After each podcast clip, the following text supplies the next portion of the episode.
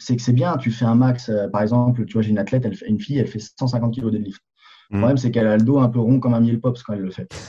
Euh, du coup, je lui dis, mais attends, le but, est-ce qu'on va aller chercher 155 euh, comme un choc à pic maintenant Euh, Ou est-ce que plutôt on va baser notre cycle Elle se reconnaîtra en plus, elle va rire, ça va être génial.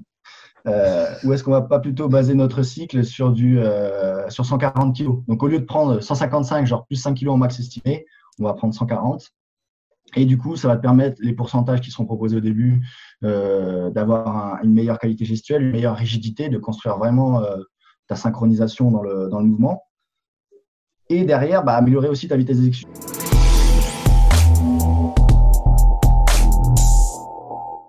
Bienvenue sur le podcast Upside Strength, la ressource fitness et performance en Suisse.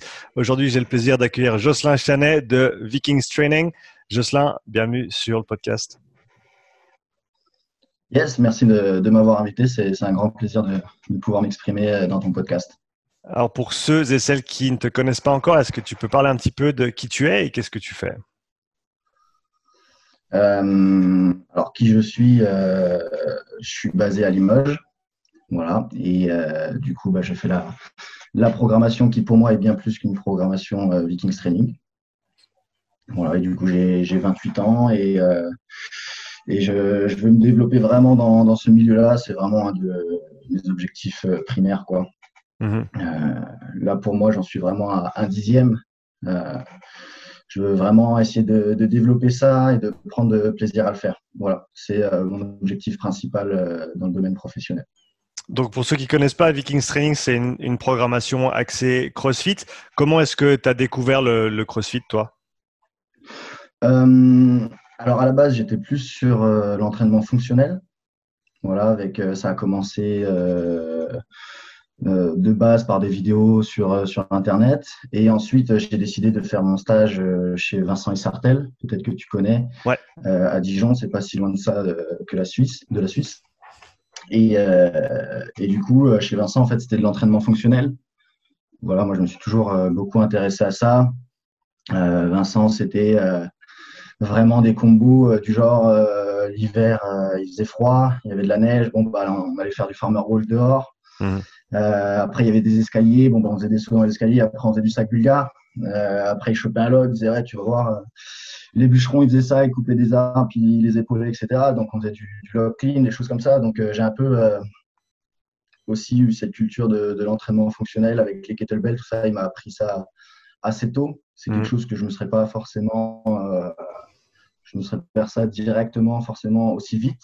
Et euh, donc, du coup, euh, Primal Performance, Vincent, ça m'a boosté un peu euh, dans ce domaine. Et, euh, et après ça, j'ai été au, Canada. Et au Canada, j'ai fait des, des études en kinésiologie. J'ai rencontré Imad Hama, qui est actuellement le, le honneur de Science Gym CrossFit à Clermont-Ferrand. Mhm. Et en fait, on est devenus colocataires. Et moi, à l'époque, euh, j'étais plus sur. euh, je voulais en fait euh, passer. J'ai joué un peu avec les soccer, euh, avec les carabins de, de Montréal, de l'Université de Montréal en soccer.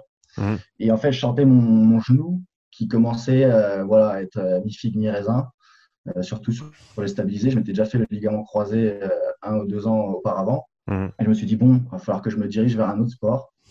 Et en fait, j'étais plus intéressé par l'altéro parce qu'il y avait euh, Marcus Krummer, euh, un Allemand, qui fait du crossfit actuellement, qui est un ancien haltérophile, qui était passé, euh, que Vincent avait invité à Primal Performance.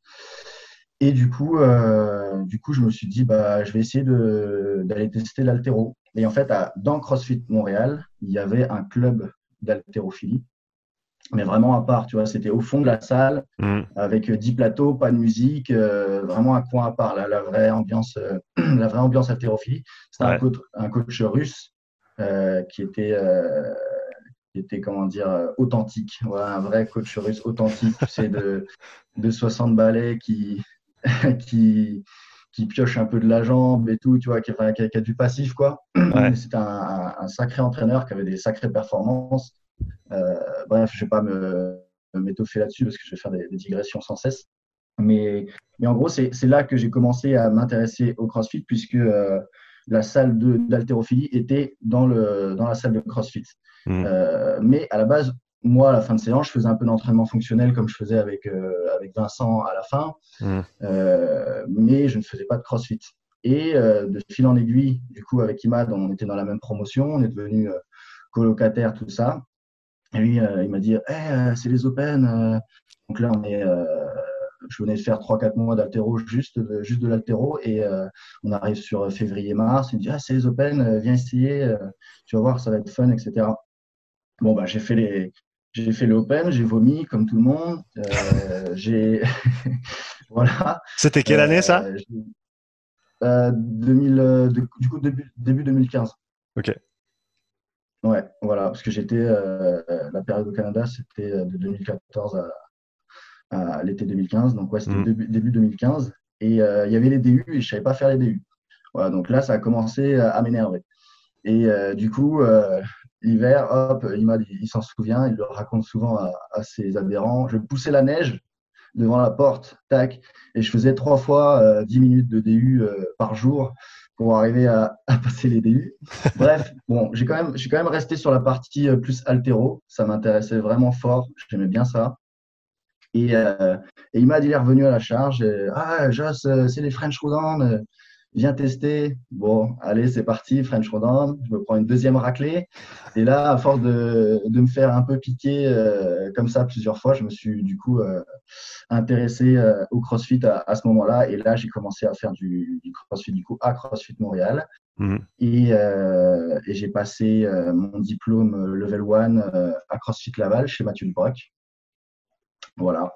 Et euh, à partir de là, en fait, euh, Ludo, euh, qui est honneur de CrossFit Limoges, m'a contacté pour me dire, bah, en gros, quand tu reviendras en France, j'aimerais bien t'embaucher à CrossFit Limoges en tant que head coach.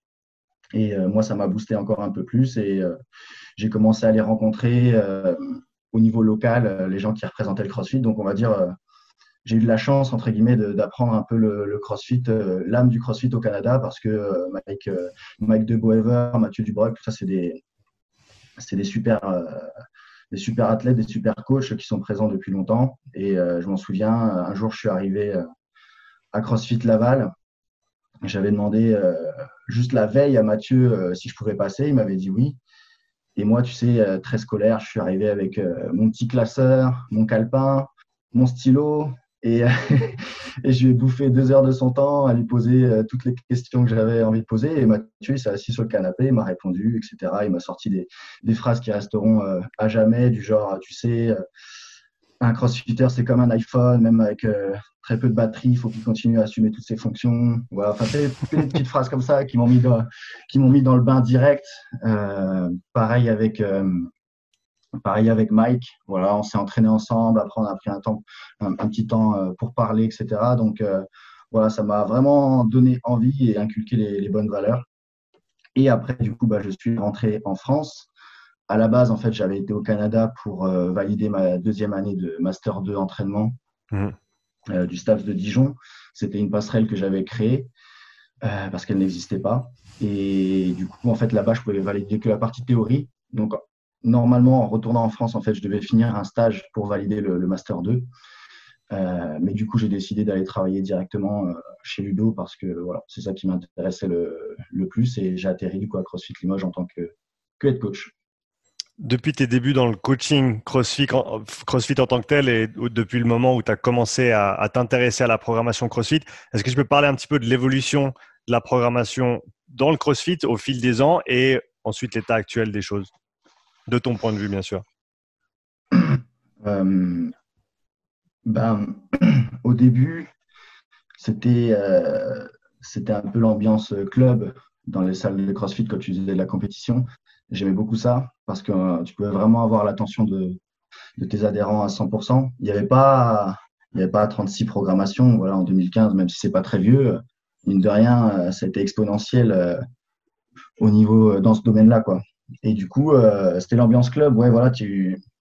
En gros, c'était soit tu faisais Bergeron, soit dans ta salle, il y avait une team compétition. Mhm. Voilà. Bon, tu avais Outlaw, tu avais plein de choses aussi comme ça, mais c'était un peu, euh, c'était un peu l'esprit. Et, euh, et, du coup, bah, c'était intéressant parce que ça fédérait encore plus autour de la salle. Du coup, on essayait de d'encore plus s'entraîner ensemble, etc. Voilà. Et après, du coup, c'était beaucoup bah, Bergeron. Il y avait énormément de gens qui faisaient Bergeron. voilà, il y en a toujours beaucoup, hein, mais à l'époque, c'était tous les gens qu'on connaît qui font autre chose à l'heure actuelle allez, ont testé quasiment tous Bergeron s'ils ont commencé le CrossFit sur les années 2015, 2014, etc. Voilà. Et euh, bien après, là, bon, comme d'habitude, on est un petit peu, on va pas dire on est en retard en France, mais euh, au contraire, on s'intéresse euh, progressivement à la culture anglo-saxonne, la culture américaine, tout ça. Et du coup, ben, il y a pas mal de programmations qui ont commencé à prendre un petit peu de l'ampleur. Moi, je suis installé dans la programmation depuis 2015. Ben, du coup, dès que je suis arrivé, en fait, ça s'est passé très vite parce que j'avais quasiment jamais vraiment fait de CrossFit quand Ludo m'a embauché. Euh, Ludo a eu tout de suite confiance en moi parce que en fait, il était venu à Primal Performance et moi, je lui avais fait euh, euh, un workshop avec Vincent sur du strongman, sur toutes ces choses-là fonctionnelles. Bon, pour lui, j'avais tous les prérequis déjà pour. voilà, à l'époque, les gens n'étaient pas surformés non plus en CrossFit avant de, avant de démarrer. j'ai connu Ludo comme ça. Il m'a balancé un peu dans le, dans le milieu directement et l'apprentissage s'est fait comme ça. Et c'est là que j'ai découvert euh, du coup euh, bah, comment on s'entraînait un petit peu en compétition. Et oui, on n'était pas énormément de, programmation à, l'époque. Voilà, il a fallu faire un, peu ses armes. Euh, du coup, les gens faisaient beaucoup Bergeron. après, je trouve que Bergeron, ça a beaucoup aidé parce que ça a vraiment démocratisé un, peu ce, ce milieu de la compétition dans le, dans le CrossFit. Ça a donné envie aussi euh, parce qu'il avait toujours euh, l'aspect euh, un peu psychologique aussi derrière. Enfin voilà, Bergeron, mm. tout le monde.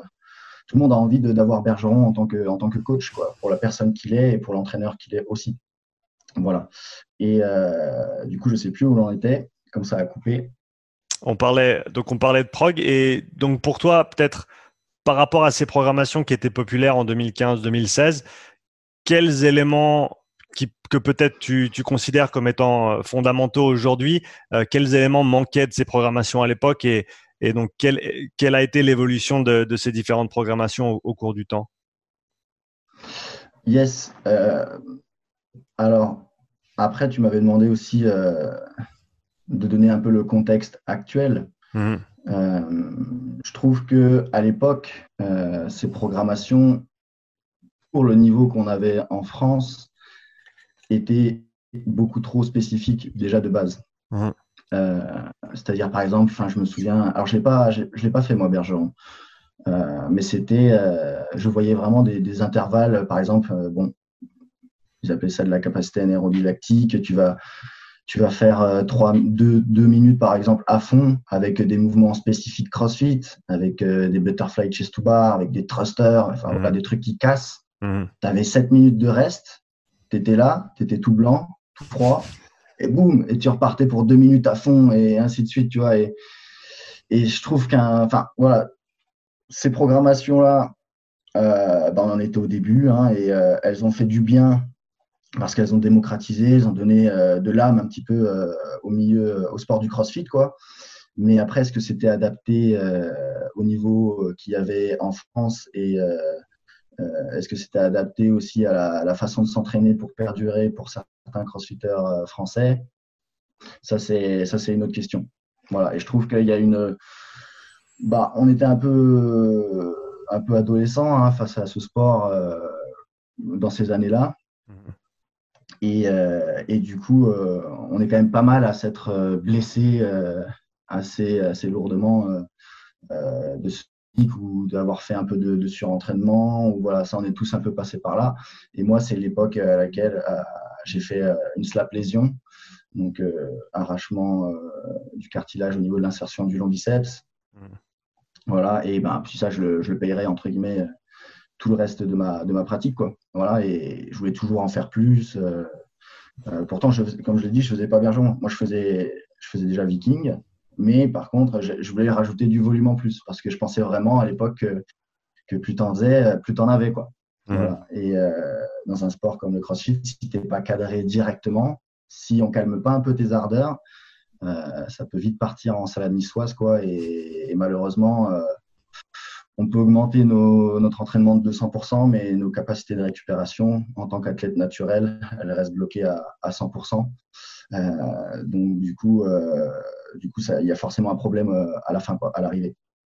Après, ben, il y a plusieurs programmations qui se sont mises en place, qui ont pris un peu d'ampleur en France, et ça c'est vraiment cool parce que bon, je suis pas chauvin plus que ça, mais c'est quand même cool d'essayer d'avoir plus de proximité avec les athlètes Mhm. Et voilà, qu'il y ait des, écuries françaises qui peuvent, qui puissent entraîner des, des gros, des gros athlètes ou d'autres athlètes français. Voilà, pas forcément de gros athlètes. Et, maintenant, après, qu'est-ce qui arrive euh, à l'heure actuelle?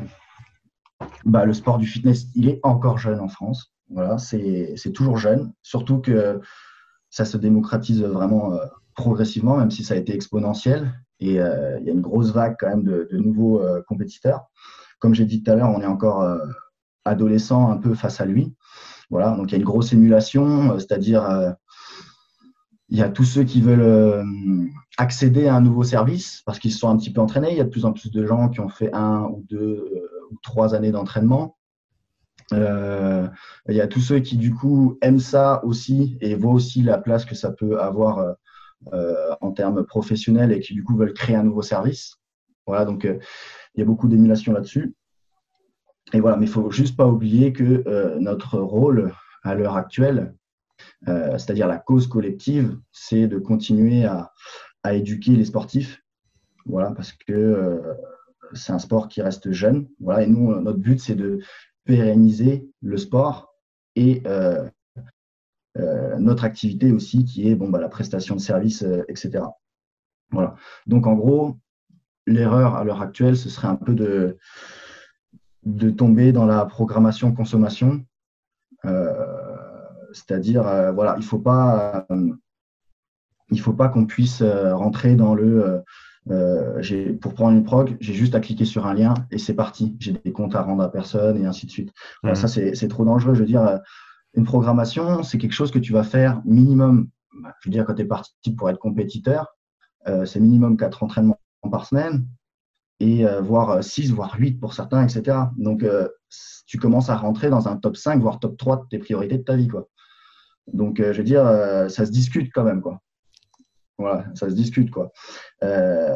donc, ce qu'il faut, c'est, je trouve, voilà, il y a, du positif et du négatif parce que quand on peut accéder à un service de ce genre qui va nous façonner physiquement et mentalement, si c'est tout de suite disponible en un clic, tu vois, ça peut être quand même problématique. Quoi. Mmh, mmh. Euh, moi, je trouve qu'il faut quand même demander euh, des prérequis, qu'il faut demander des vidéos de ces prérequis, parce que déjà, si tu ne demandes pas les vidéos, on s'invente vite des prérequis aussi. ou alors, bah, ils sont faits, mais peut-être pas de la, de la, même manière.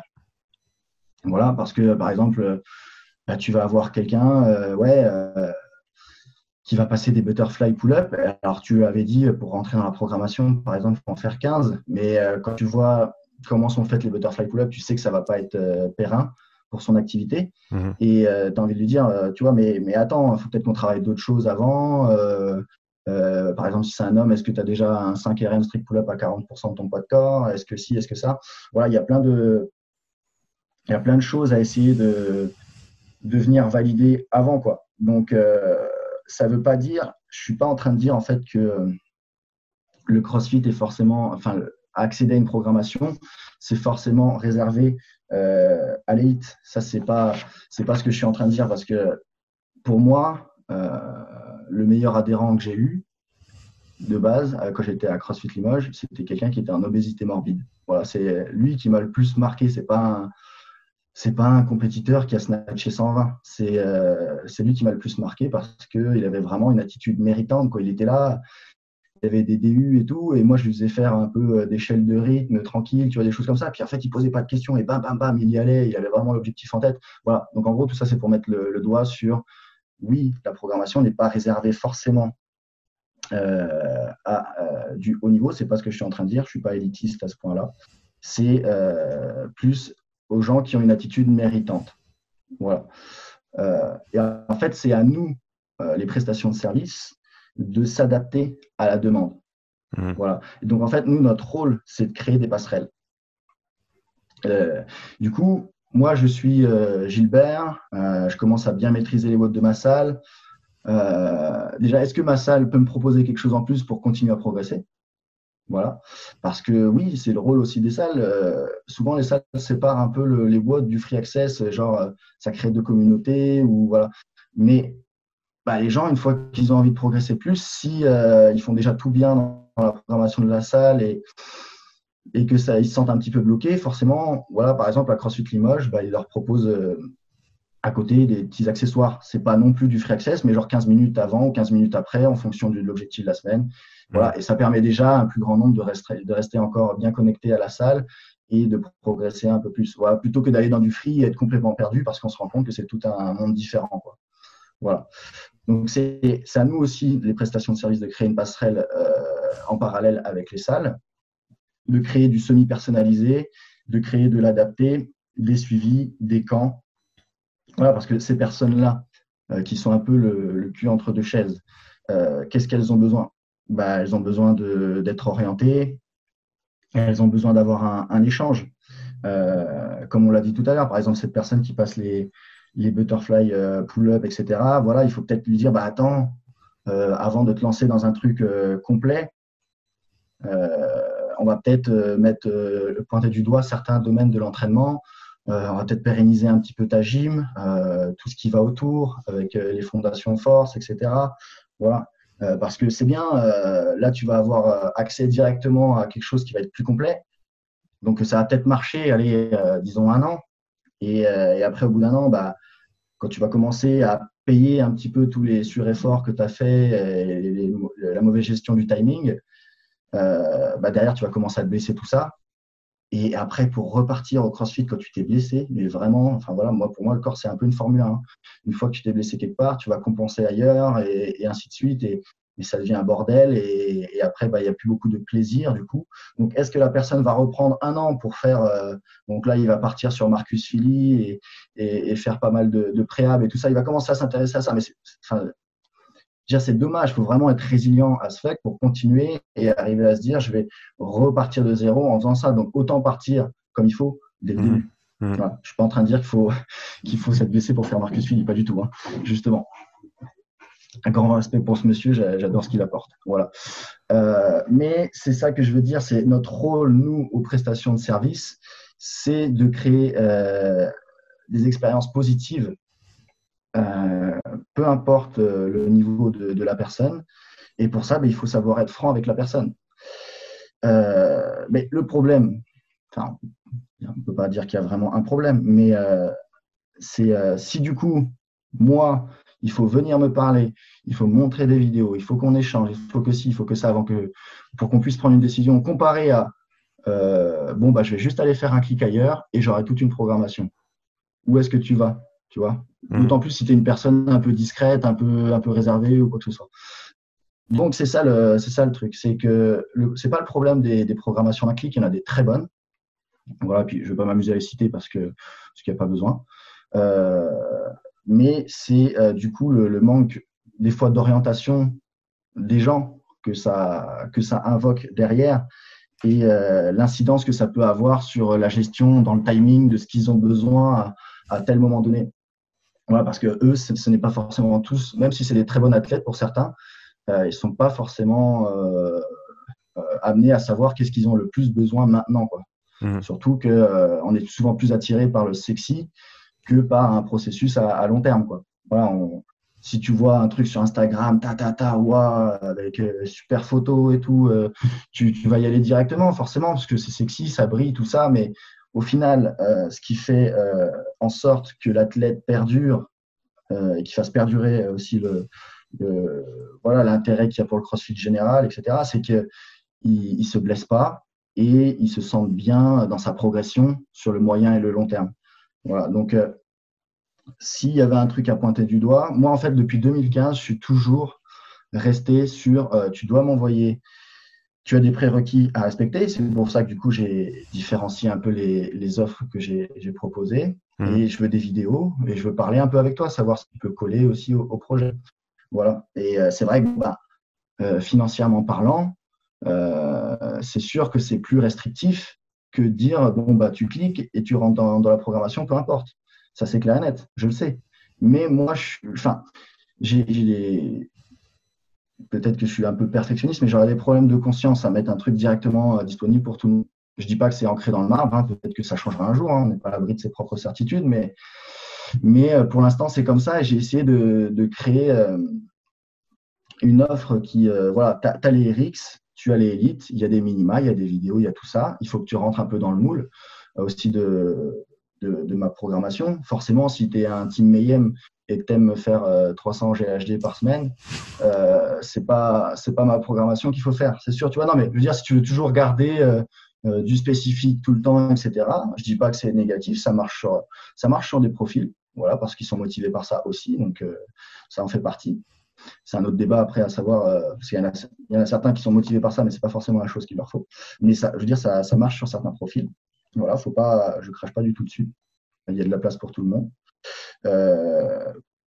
Mais, mais voilà, il faut quelque chose qui colle à ton projet. Et après, par exemple, tu as le, Viking Fuck Witnesses, où là, j'ai essayé de créer du, semi-personnalisé euh, avec un suivi derrière pour que la parce que tu peux pas dire bon bah toi tu as besoin juste de, gymnastique et de, plus de force etc sur le haut du corps bon bah fais ça et débrouille-toi non en principe ces personnes là elles sont pas encore aguerries sur la, comment bien s'entraîner etc donc tu as besoin de les accompagner toujours sur le processus leur faire comprendre etc euh, comment passer les étapes euh, step by step quoi.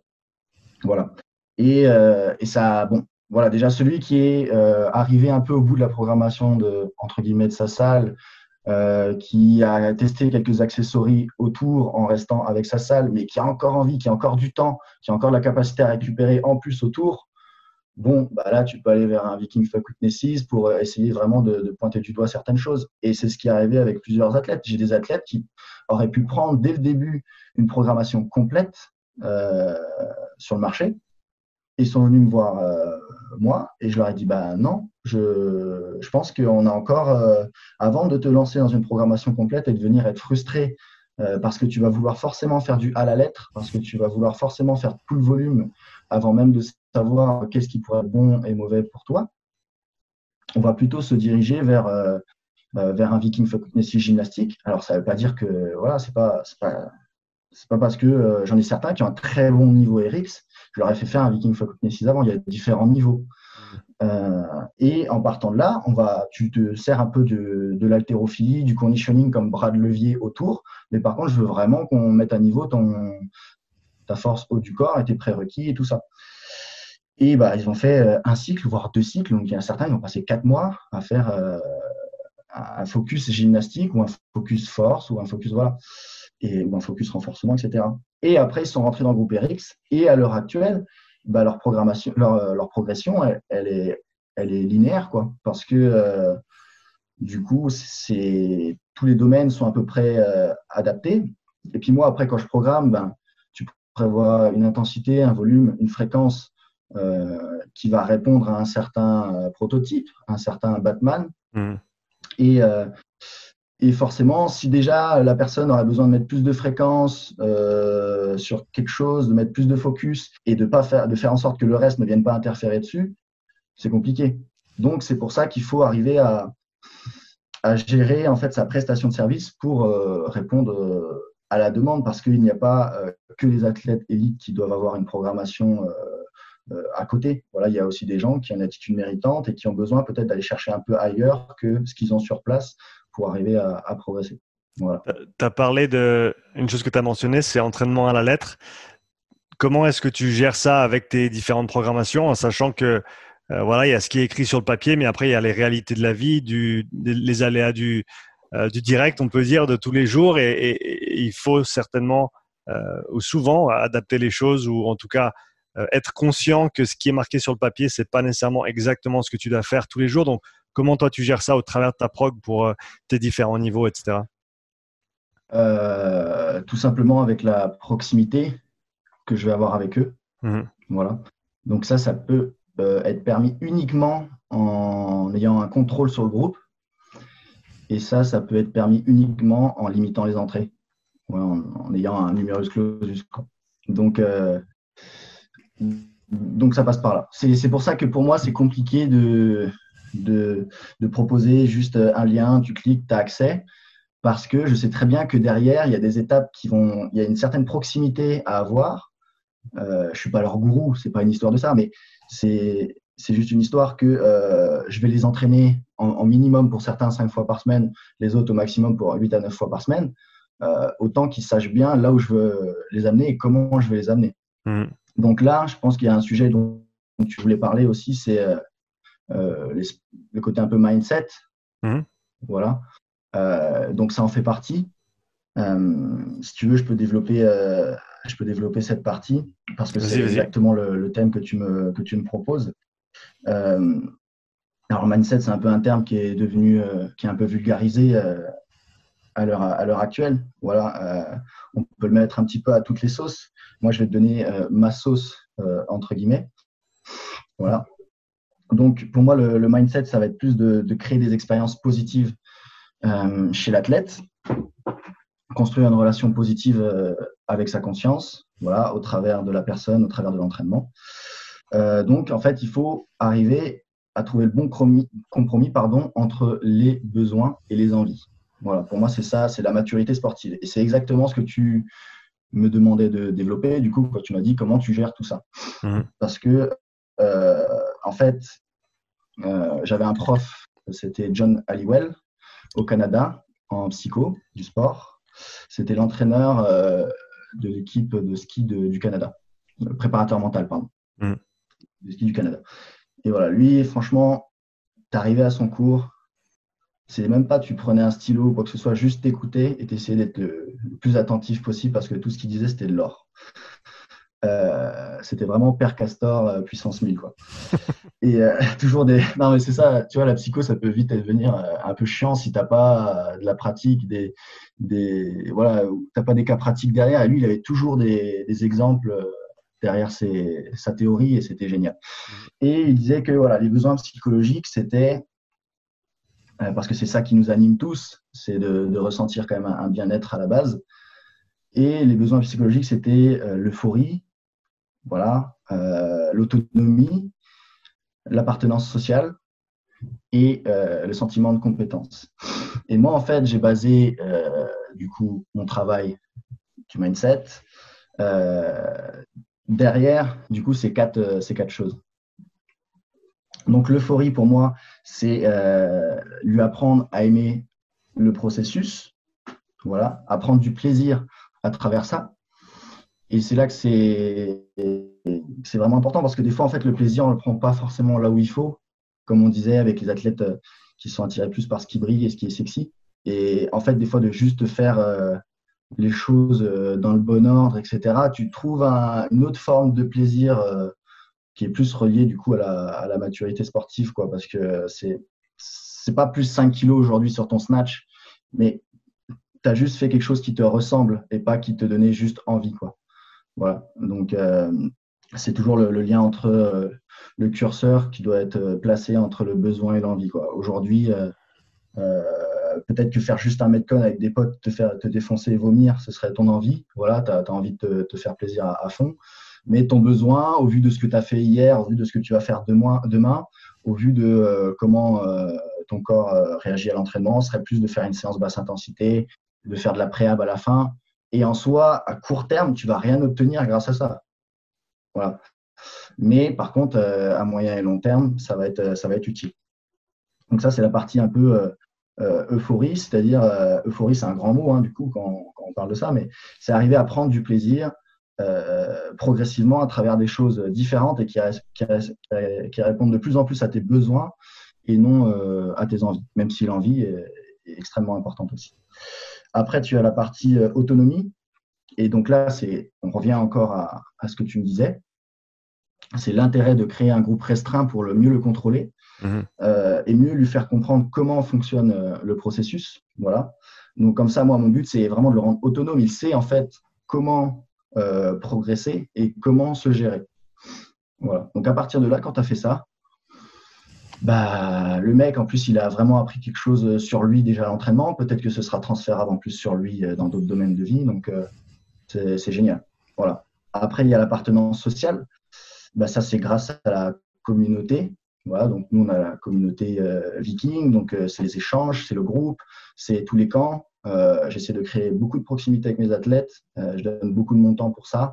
Par exemple, là, août-septembre, en huit semaines, je me suis déplacé six fois. Euh, pendant un week-end, euh, en deux jours, j'ai fait 16 heures de route. Enfin, je suis allé à Brest, à Vannes, à Montpellier, à Perpignan, à Toulouse. Voilà, enfin, j'essaie le plus possible d'être euh, présent pour eux. Je préfère, moi, de mon côté, en tant que, sportif, faire moins de compétitions et les accompagner un peu plus sur les leurs. Voilà, moi, j'aime bien les deux. Donc, ça, c'est l'esprit communauté, bah, c'est être présent pour eux. Hein. C'est aussi simple que ça. Et après, bon, bah, tu as le sentiment de compétence. Et euh, bah là, le but, ça va être de développer une pratique consciente euh, pour mieux gérer en fait les, frustrations et diminuer le, plus possible en fait les expériences négatives. Parce que le CrossFit, il peut amener beaucoup d'expériences négatives si tu sais pas euh, où te placer par rapport à lui. Et, là, en fait, bah, mon rôle, c'est c'est surtout ça, c'est de leur donner en fait des, des habiletés mentales.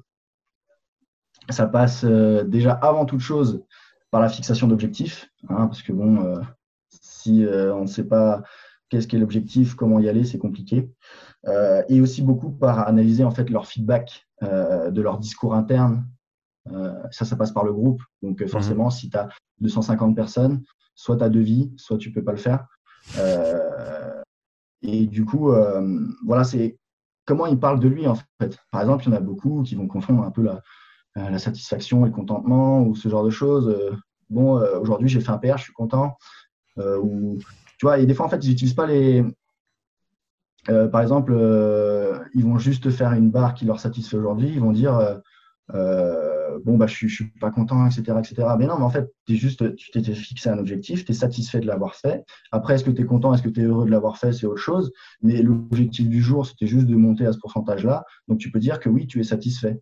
Par contre, après, est-ce que tu es euh, content euh, d'avoir fait ça C'est une autre histoire, mais déjà, tu peux dire que tu es satisfait.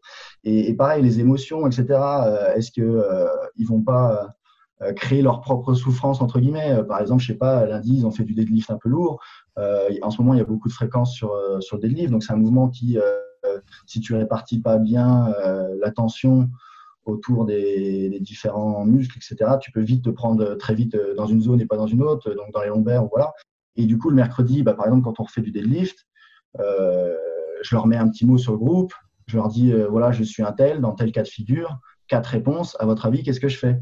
Voilà, c'est ça le but, en fait. C'est mmh. surtout de les rendre le plus autonomes possible et qu'ils arrivent à développer des, habiletés pour, euh, pour se sentir un peu plus capables de gérer leur entraînement. Et ça, c'est ce qui est le plus euh, périn, euh, voilà, moyen et long terme. Et après, bon, bah, ça pourrait passer euh, par plein d'autres choses pour avoir une, encore une meilleure hygiène mentale, comme l'introspection. Voilà, après, ça, ça reste encore un autre métier. c'est vraiment, on rentre dans la, psychologie. donc, je ne pense pas aux coachs forcément de le faire s'ils ne sont pas formés là-dessus, parce que ça reste quand même bien spécifique. Voilà. Euh, par contre, on peut leur faire comprendre le, continuum de motivation, de motivation externe à motivation interne, comment se servir un petit peu de la concurrence, euh, euh, la force mentale, comment développer de la résilience, ce genre de choses. Pourquoi pas aussi les orienter vers de la méditation, etc. Mmh. Voilà.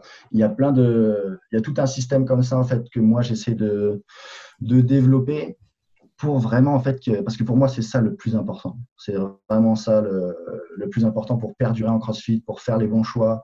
Euh, voilà, parce qu'il y a tellement de volume de fréquences en CrossFit que si tu te maîtrises pas, si tu n'as pas des habiletés mentales, euh, voilà, ça va vite devenir très problématique.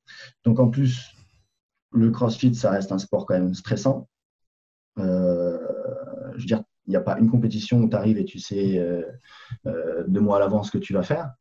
Donc euh, déjà, d'un point de vue euh, gestion du stress, plus tu augmentes le contrôle, mieux c'est. Donc plus tu te connais, mieux c'est. Euh, d'autant plus que si tu commences à stresser juste avant une épreuve, bah, tu vas avoir deux choix. Soit tu vas avoir le, cœur avec le, sympathique qui va monter à, 170, 180, ou alors tu, vas, tu vas dire, tu vas être un peu dans le déni et tu vas dire non, bah, je vais faire juste ce que je peux. voilà. Et ça, du coup, le mindset, quand ils arrivent même sur des épreuves où potentiellement ils savent qu'ils vont pas qui vont pas exceller, ils arrivent vraiment à trouver le meilleur compromis possible. Mhm.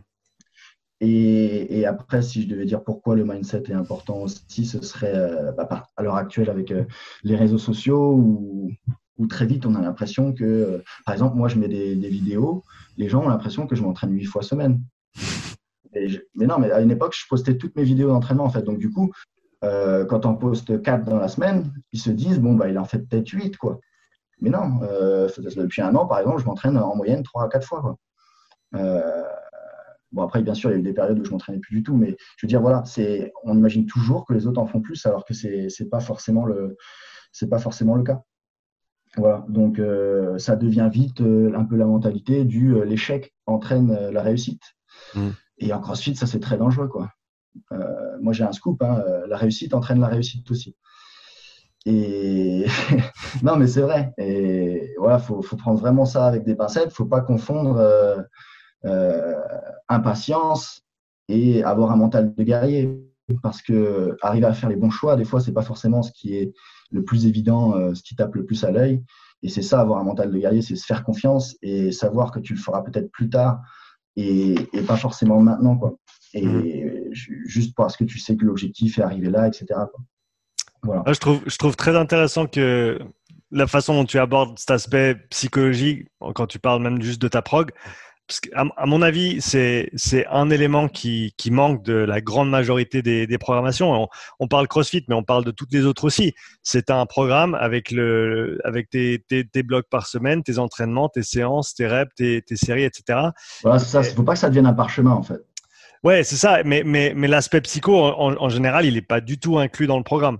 Euh, mhm. J'ai rarement, ou de mémoire, je me rappelle jamais avoir acheté un programme ou, regardé un programme où il, y avait euh, toute une partie qui te parlait de voilà comment tu te parles à toi-même, euh, qu'est-ce que, comment tu fixes tes objectifs et, toutes ces choses-là qui sont, comme tu as dit, c'est, on, on, en, on, en, parle quasiment jamais quand on parle de programmation, mais, mais c'est, c'est une des fondations dans le sens où si ça tu l'as pas, tout le reste, ben, ça, ah, oui, ça peut marcher un moment, mais, mais, mais tu l'as très bien dit dès le début de, la conversation. Si on parle de pérennité, si on parle de, euh, de, plusieurs années d'entraînement, de compétition, etc., il nous faut cette direction, il nous faut ces, objectifs. Il, faut cette, cette, connaissance de soi et, et c'est, comme tu as, bien parlé, d'habileté mentale euh, pour pouvoir réussir au travers de quelconque, quelconque programmation que tu, tu veuilles suivre. Ces éléments-là, ils sont indispensables et, d'autant plus dans un groupe. Mmh. Parce, que, euh, parce que si tu crées un groupe, et c'est quand même le but, euh, je veux dire, euh, le CrossFit, c'est un sport chronophage, donc tu as toujours plus tendance à créer tes, tes relations humaines, tes, voilà, avoir des amis dans ce que tu fais le plus souvent par semaine. Mmh. donc ça reste important d'avoir un groupe. Et le groupe, si tu commences en fait, le, groupe, ça peut être à double tranchant, quoi.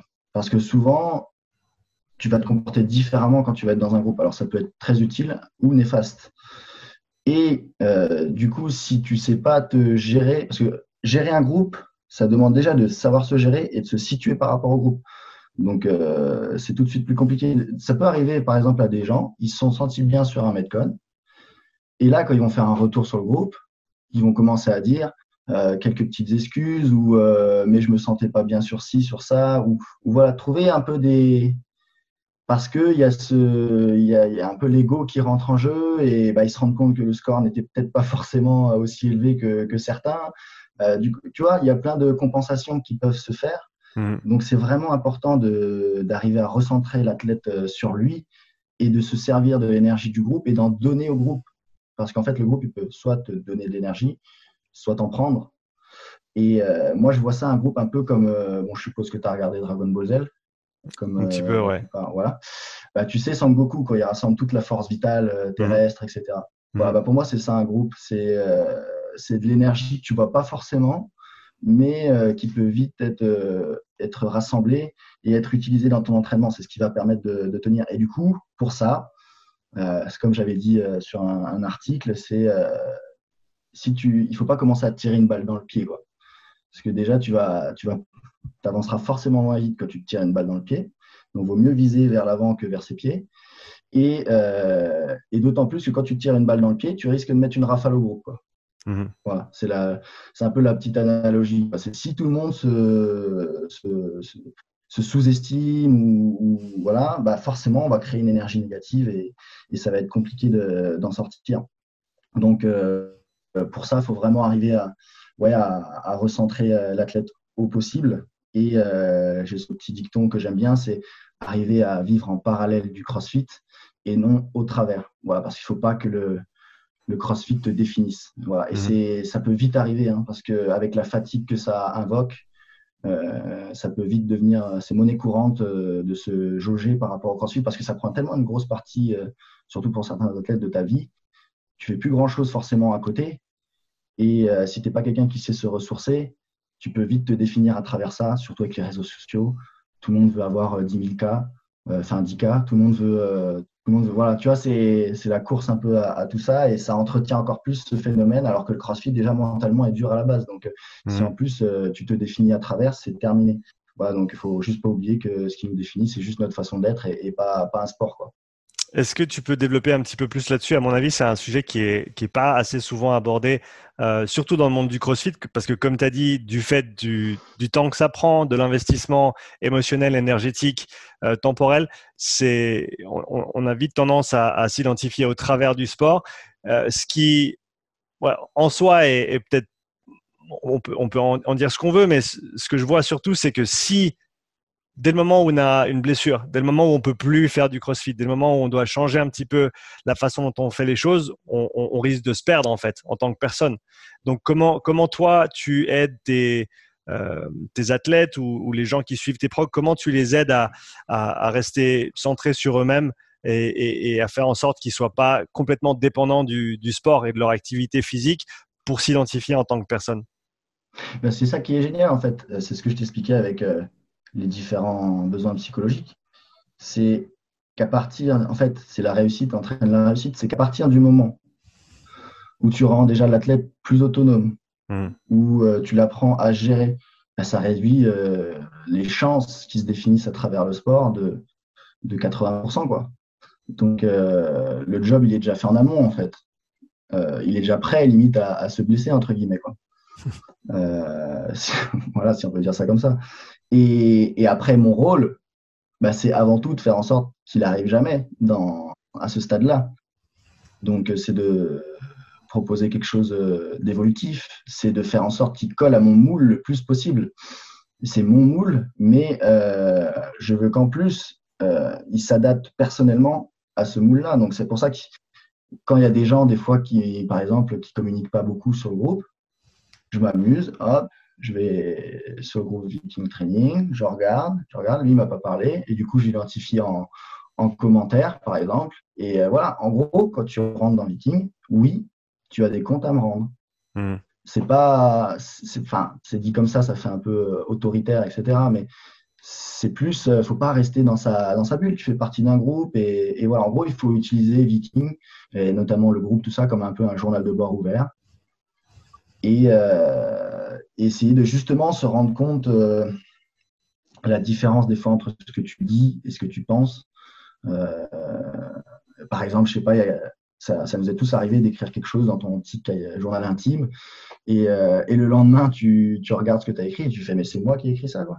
Enfin, voilà. Et, bref, pour en revenir, parce que là je fais des digressions, mais pour en revenir, c'est à ton sujet. En gros, le but c'est déjà que ça n'arrive pas euh, et, là, tu plein de. Tu lui donnes des outils euh, à la base dans, des domaines différents, comme euh, l'aspect mental. Et en plus, tu essayes de faire en sorte qu'ils comprennent vraiment bien le processus, qu'ils sachent comment pas trop en sortir, mais qu'ils sachent aussi adapter ce processus-là à, à, ses besoins. Et à partir de là, déjà, tu as moins de chances qu'ils se retrouvent comme une bouteille à la mer avec, avec une blessure ou autre voilà. Après, bah, quand ça arrive, bah, il faut faire du social. Hein. C'est, ça aussi l'intérêt. Moi, c'est ça que j'aime aussi. Hein. Il ne faut pas croire que c'est des chevaux, des chevaux de course et tu leur donnes un truc, euh, derrière ils mangent du grain et boum, ça devient des, ça devient, ils vont courir à, fond la caisse. Non, c'est pas ça. C'est des humains quoi. Ils ont tous des, petits inconvénients. Des, euh, je veux dire, euh, dans leur vie, leur environnement n'est pas forcément favorable à la pratique euh, du crossfit compétition, etc. Donc, il faut arriver à s'adapter et des fois savoir accepter qu'il faut en faire moins pour, euh, pour avancer plus longtemps. Quoi. Moi, je leur dis souvent, en fait, le, le, but de l'entraînement, euh, c'est d'en faire le moins possible pour avoir le plus de résultats possible. Voilà. Mmh. Euh, ça, c'est ce que euh, j'avais adoré chez Hervé Assadi, qui est un entraîneur à, pardon, oui, c'est un entraîneur aussi d'ailleurs, mais qui est professeur au Staff de Dijon et qui lui était très charismatique dans ses propos. Et voilà, ça va un peu à l'encontre de ce que tu as envie de faire quand tu es un sportif, surtout quand tu fais du crossfit. Mais euh, oui, euh, le but, c'est d'en faire le moins possible pour avoir le plus de résultats possible. Et surtout, celui qui va avancer le plus vite, c'est celui qui va éviter le plus possible les blessures. Mmh. Et ça, euh, c'est quelque chose qui est compliqué de faire comprendre à, à, des mecs qui, à la base, aiment le crossfit parce qu'il se passe une chimie dans leur cerveau quand il y a du défi, quand il y a du challenge, parce que tu es obligé, quoi. Je veux dire, quand tu t'affrontes un AMRAP de 15 minutes euh, avec des mouvements comme ça, tu es obligé de.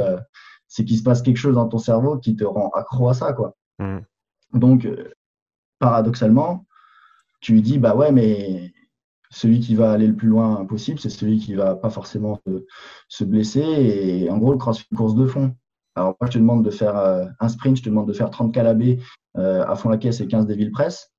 Voilà. Et derrière, moi, je te dis, ouais, mais le crossfit, c'est une course de fond. Donc, euh, on comprend tout de suite le, paradoxe un petit peu entre euh, les prérequis qu'il faut pour arriver à performer et sortir de sa zone de confort et derrière euh, être capable de gérer une, carrière, on peut appeler ça une carrière hein, sportive. Quoi. Mmh. Pour, parler maintenant un petit peu de compétition, donc compétition CrossFit, euh, tu l'as mentionné brièvement avant, mais comment est-ce que pour les athlètes qui vont aller, euh, pour, qui se dirigent vers des compétitions, comment est-ce que tu les aides au niveau, ben, on en revient un petit peu au mindset, mais comment tu abordes une compétition avec des athlètes, peut-être avec des athlètes qui n'ont jamais fait de compétition en CrossFit? Quels sont les, les pièges à éviter pour ceux qui n'en ont jamais fait? Euh, Et ensuite, comment est-ce que tu, tu aides tes athlètes à, à évoluer au travers de ces compétitions pour devenir meilleur, meilleur, parce qu'on sait très bien que s'entraîner et faire de la compète, c'est deux choses qui sont très, très différentes. Ah et juste parce que tu es bon à l'entraînement, ça ne veut pas dire que tu vas performer en compète. Non, bah après, tu as mentionné plein de points différents. Euh, ça, c'est, enfin, si, si, on revient sur le dernier, c'est clair et net que euh, j'en ai plein qui s'entraînent en sous-régime, mmh mais qui, par contre, en compétition, euh, vont être capables de stimuler leur cerveau et de vraiment euh, shut up tous les, toutes les infos que peut renvoyer leur corps. Quoi. Donc, euh, eux, ils vont être très forts en, compétition. Et c'est cela où il faut faire très attention parce que c'est plus à même de se blesser. Parce que euh, c'est des gars qui adorent, enfin des gars, des filles, peu importe, mais qui adorent le, le challenge et qui vont s'entraîner un peu en sous-régime. Mais par contre, quand ils vont faire de la compétition, ils vont être à 30% au-dessus de leur capacité et leur corps euh, n'a jamais connu cette vitesse d'exécution, n'a jamais connu cette intensité-là, n'a jamais connu ce volume-là sur deux ou trois jours. Mmh. Donc, cela, limite, ça va être un peu paradoxal, mais il faudrait plus leur imposer à faire des compétitions plus souvent. Euh, parce que comme ça, euh, il y a plus de carottes à chaque fois au bout. Et du coup, euh, ils vont peut-être mieux adapter euh, l'entraînement euh, à chaque fois pour s'y préparer. après, tu as ceux aussi qui s'entraînent trop fort. Tu as ceux qui s'entraînent trop fort. Et eux aussi, alors il faut, faut arriver à gérer, mais il faut leur mettre les, compétitions au bon moment. Parce qu'en fait, quand ils s'entraînent trop fort, ils cherchent un peu plus la paix intérieure. Mmh. ils ont besoin d'avoir leur dose. ils arrivent au CrossFit pour euh, chercher euh, leur petite dose de drogue et boum, euh, les endorphines et ça va mieux. C'est voilà, c'est eux, je leur dirais aussi, il faut arriver à caser les compétitions au bon moment pour qu'en fait ils aient la, la satisfaction parce qu'ils éprouvent moins de satisfaction. Donc, tu fais la compétition, petit intérieur qui s'installe parce que euh, tu as été au bout de la chose, etc. Et ça, ça te calme un peu et ça te permet de prendre du recul derrière sur ton entraînement. Mmh. Voilà. Donc après, faut, en fait, le, plus important, c'est déjà, tu leur fais un calendrier à l'année des compétitions qu'il y a. Euh, moi, je programme pour certaines compétitions. Je, je, fais des pics. Alors, je sais que toutes les programmations ne font pas ça. Ils marchent beaucoup plus par cycle où ils peuvent intégrer des gens à chaque fois. On pourra en reparler tout à l'heure si tu veux, mais Mmh. moi, je fais plus des programmations qui ont pour but de performer à tel moment. Voilà. Et du coup, je me suis perdu, je voulais dire à travers ça. Voilà, bah, en gros, il faut leur faire un calendrier de compétition, leur expliquer l'objectif, c'est ça. Et après, autour de ces objectifs principaux, bah, tu gères les autres compétitions en fonction euh, des profils euh, qu'ils peuvent avoir. Voilà, des fois, même un athlète d'un super niveau, faire une petite compétition locale, ça peut lui faire vraiment du bien. Euh, après, d'autres athlètes, par exemple, qui commencent à arriver un peu dans le game, faut plutôt. en fait, faut encore une fois, créer des expériences positives, ce qui reste le, euh, les mots-clés pour arriver à perdurer, pour que euh, ça build up gentiment euh, l'intensité qu'il va mettre dans l'entraînement et l'intérêt qu'il va avoir pour ça. et eux, il faut leur mettre des. Ils veulent tout de suite, tu vois, des fois aller trop sur les compétitions élites. C'est absolument les, les affiliates, absolument les Marseille tout de suite, etc. et genre, non, bien, on, on va faire un, un petit peu plus. Euh, ou alors ils font que de la, de la team. Voilà. Mais moi, enfin, j'ai un avis assez tranché là-dessus, mais pour moi, le crossfit, le pur crossfit, c'est de l'individuel. Mmh. Parce que c'est vraiment euh, euh, une atmosphère différente de la team. Quoi. La team, tu peux toujours un peu. Tu es toujours en train de plus kiffer naturellement, en fait.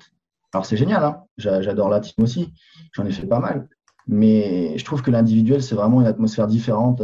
c'est plus toi contre toi. Et justement, c'est transformer le toi contre toi avec toi avec toi. Quoi. Et, du coup, j'ai ces athlètes qui euh, font beaucoup de, la team, etc., qui sont très stressés par l'individuel. Donc euh, là, il faut arriver à les faire passer un petit cap. Voilà. Je ne leur dis pas qu'ils font l'individuel toute leur vie, mais euh, peut-être pourquoi pas en faire un peu pour arriver à développer des compétences différentes et avoir une vision différente de l'individuel aussi. Et du coup, il bah, faut forcément les amener à des compétitions où, entre leur niveau d'entraînement et ce qui va être proposé à la compétition, ça puisse matcher. Quoi. Mmh. C'est sûr que si tu arrives à le faire qualifier dernier à un truc élite et qu'il se ramasse euh, que des, coups de pelle tout le week-end, euh, voilà, il, va cabrer. Quoi. Donc, euh, il y a cette, cette, gestion en fait, des compétitions. Il faut savoir, il faut connaître les compétitions déjà, savoir un peu comment elles comment elle profile le test, euh, voilà, et comment lui pourrait répondre à, ce test. Mmh. Et en fonction de plein de facteurs différents, euh, tu vas plus ou moins l'indiquer de, faire telle ou telle compétition. J'ai plein d'athlètes qui ont un super niveau. Je leur ai imposé de faire des petites compétitions euh, beaucoup plus réduites avant de. voilà, je dis c'est bien, tu veux briller, tu veux briller au Marseille, au French Roland, mais t'as pas gagné la compétition de ton coin. Donc non, on commence step by step. voilà, en plus, ça va te créer une communauté dans ton coin, ça va, voilà. Et, après, quand tu vas arriver sur les, sur les autres compétitions, là, on pourra build up l'objectif au fur et à mesure, quoi. Ouais, c'est, ce, que tu, ce que tu décris, c'est une, en fin de compte, une approche très, très sensée de la compétition, comme, comme des coachs et des athlètes l'aborderaient dans d'autres sports. Si tu veux considérer le CrossFit comme un sport, euh, eh ben, il faut regarder ce qui, a été fait avant dans d'autres sports aussi. Et c'est clair que, comme tu as dit, tu vas pas juste faire la grosse compète parce que c'est la grosse compète. Euh, alors, peut-être dans le CrossFit, on en, est euh, au stade où tu peux encore entre guillemets facilement te qualifier, mais dans les autres sports, tu dois passer par des, qualifications, etc. Et tu n'as pas nécessairement accès aux grandes compètes juste parce que tu as envie. il faut avoir mérité ta place. Euh, mais, mais comme je sais pas si tu si as regardé actuellement, mais quand même, il y a, enfin, pour accélérer aux grosses compètes, il faut quand même avoir un, gros niveau maintenant. Alors, on, est d'accord, si on parle des games ou, des, des, des, autres grosses, grosses compètes, c'est clair qu'il y a des. ouais, même juste les sanctionnales ou ouais, ouais, bien sûr. petit niveau, euh, se qualifier pour certains, enfin, je veux dire, dans mon groupe RX, pour se qualifier en, aux affiliés de Battle ou, au Marseille Round, c'est pas forcément évident. Ouais, mais, mais, mais comme tu as dit, ces petites compétitions qui peuvent non seulement euh, déjà, comme tu as dit, de faire un nom, communauté, etc. Mais euh, t'apprendre à être meilleur en compétition. Parce que la compétence d'être un bon compétiteur, ça ne se développe pas à l'entraînement. Mais voilà, c'est ça. Et c'est moi ce que j'adore, en fait, par exemple, tu vois, euh, c'est d'aller sur des plus petites compétitions avec eux où on va avoir un, petit stand. je sais pas, on va être une quinzaine à la faire. Ça va mélanger ceux qui vont être d'un d'un plus haut niveau avec ceux qui vont être d'un plus bas niveau. Et du coup, euh, tu vois, ça va échanger un petit peu en termes de, ressenti, en termes de feedback. Et des fois, il y a mhm. ceux du haut niveau euh, qui se plaignent beaucoup et tu as ceux de bas niveau qui, qui, sont un peu des chiens de la casse, tu vois, qui en veulent toujours plus. C'est marrant, tu vois, ça crée euh, une atmosphère avec, euh, avec des ambiances euh, différentes, enfin un ressenti différent et, et c'est cool à voir. Et moi, ce que j'aime en fait sur ces petites compétitions-là, c'est que du coup, bah, je peux avoir plus de proximité avec eux et je vais m'amuser à parler un petit peu stratégie. en fait, je peux, je peux, être plus proche d'eux aussi sur les WOD en principe, parce que sur les grosses compétitions, c'est difficile de leur parler ou c'est difficile de. Sur les petites compétitions, bon, bah, tu as juste une banderole, euh, tu peux être là et, et être présent avec eux, quoi. Et, euh, et c'est ce que j'aime, ouais. Euh, tu es sur les compétitions. Euh, par exemple, on a kiffé aller au, au battle à, à, Toulouse, la compétition de Manu Cotier. On était on n'était pas forcément venu là pour euh, performer pour certains. Tu vois, il y en a, ils se remettaient un peu le, pied à l'étrier, etc. tu avais ceux qui avaient un plus gros niveau, ceux qui avaient un, plus bas niveau. Euh, et puis même, on s'est rendu compte que bah, ceux qui avaient un plus bas niveau euh, étaient plus en forme, entre guillemets, et avaient plus faim que ceux qui avaient un gros niveau parce qu'ils sont plus excités par les grosses compétitions, etc. Mmh. Et donc, non, bah, avant de vouloir performer sur ta grosse compétition, si tu ne sais pas me gérer la stratégie d'un WOD euh, sur une plus petite compétition, pourquoi tu veux aller sur la grosse? Tu vois, par exemple, sur euh, les battles, c'était des compétitions à 3. Euh, bah, gestion, stratégie, etc. Il y a encore vraiment, vraiment du boulot. Quoi. C'est, mmh. je veux dire, quand tu vois certaines équipes, c'est quand même beaucoup plus mécanique. Alors, en plus, ils s'entraînent pas forcément tous ensemble. Donc, il y a quand même des choses à gérer. Il faut, il faut établir un leader. il faut leur, faire, leur apprendre à devenir plus autonome sur euh, comprendre la nature des WOD, qu'est-ce qui va être le facteur limitant, quelles sont les forces et les limites de, chaque athlète de, la team. Euh, voilà, pour certains, je leur fais marquer sur le bras la, stratégie, euh, un peu la prison break. L'autre, il est devant et marqué dans le dos. Ok, alors toi, tu passes en A, moi, je passe en. Non, mais c'est pas, aussi prononcé. Ça, c'est tout moi en, en, compétition. À chaque fois, je marque tout. Mais, mais voilà, en gros, maîtrise des plus petites compétitions, apprends à gérer tes WOD, apprends à gérer tes émotions aussi à travers ça, parce que euh, c'est important de, tu t'entraînes à la salle, c'est bien, tu n'as pas de pas de juge, etc. Tu t'entraînes à la compétition, il y a un juge, il te met une rep et tu sors du WOD. Ben non. Non, c'est tout. Tu, entraîne-toi à l'entraînement. Euh, de, faire tes voix, et de te mettre tes propres no et, et, ainsi de suite. Et ça, tu peux vraiment le faire qu'à partir du moment où, tu as eu la contrainte de la, de la compétition. Et voilà. Donc, c'est, ça a toute cette importance-là, ça a créé une proximité. Je veux dire, quand tu es au French Rodent, c'est beaucoup plus dur d'arriver à se retrouver. Un tel est là, un tel est là, l'autre à l'autre bout. Euh, quand tu vas sur les plus petites compétitions, bon, bah, en instant, on est tous ensemble, euh, on a plus de proximité et ça, c'est ça qui est cool.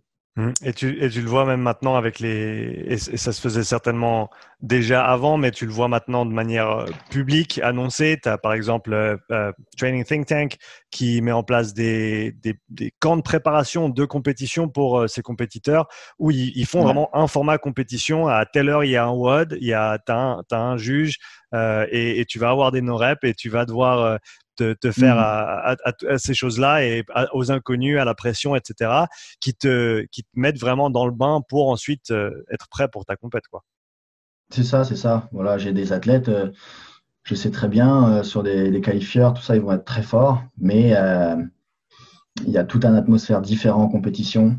en fait, en compétition, si tu as deux ou trois jours de, de compétition, tu es obligé aussi de gérer certaines choses en fonction de ce qui y a à venir. Quoi. ne hmm. Tu peux pas te mettre forcément minable euh, sur un road, sachant que, euh, je veux dire, on a tous des points faibles. Par exemple, quelqu'un qui n'a pas du tout de capacité de travail ou sur des dorsaux, euh, il va y avoir un WOD, il va tenter des, des, des stratégies avec que des, des, des, trucs unbroken, ou voilà, il va se pulvériser. le lendemain, il va y avoir un autre WOD où il, y a un peu ce pattern-là aussi, bah, il, il, va, il va plus rien faire. quoi. Hmm. Euh, et pour moi, en fait, c'est là que j'aime bien la compétition. C'est que je reconnais vraiment l'âme du compétiteur le dernier jour, l'avant ou le dernier WOD. Voilà. Et c'est là où je vois, et je leur dis justement, le CrossFit, les gars, c'est pas une histoire avant de, d'avoir des qualités génétiques, tout ça. Enfin, je veux dire, pas à notre niveau. Euh, c'est vraiment ce qui va faire la différence, c'est d'être un chien de la casse. Voilà, c'est tout. C'est euh, qui va pas lâcher le morceau, quoi. Mm. qui euh, va aller euh, l'avant-dernier jour enfin le dernier jour, pardon, avant dernier WOD ou dernier WOD, par exemple en demi-finale ou en finale, encore réfléchir à sa stratégie, euh, encore s'échauffer, parce que sur les derniers WOD, tu personne qui s'échauffe. Quoi.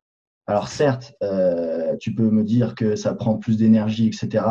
Mais par expérience avec certains athlètes ou, voilà, le fait de se préparer encore, de, de, sortir un peu de sa zone de confort à l'échauffement, d'aller piquer un petit peu ton ego à ce moment-là, tu mmh. réagis quand même différemment derrière quand tu vas, quand tu vas sur ton WOD. Et ceux qui sont capables de faire ça et d'être encore agressifs, bah, ils vont battre des fois certains qui ont beaucoup plus de talent qu'eux. Quoi. Mmh. Et, et, ça, ça reste une, une qualité euh, que j'adore vraiment chez, chez, les athlètes. Et moi, en fait, ce que je fais, bah, surtout en ce moment, hein, avec le, le, Covid et tout ça, c'est que je crée un peu des, des fausses compétitions, quoi, par exemple. Voilà, je, je fais des sites parce que comme moi, mon but, c'est de piquer qu'à un certain moment de l'année, forcément, euh, ça, va faire une, ça va faire une période de latence euh, un petit peu trop longue, des fois, pour, pour avoir ce, ce stimuli-là.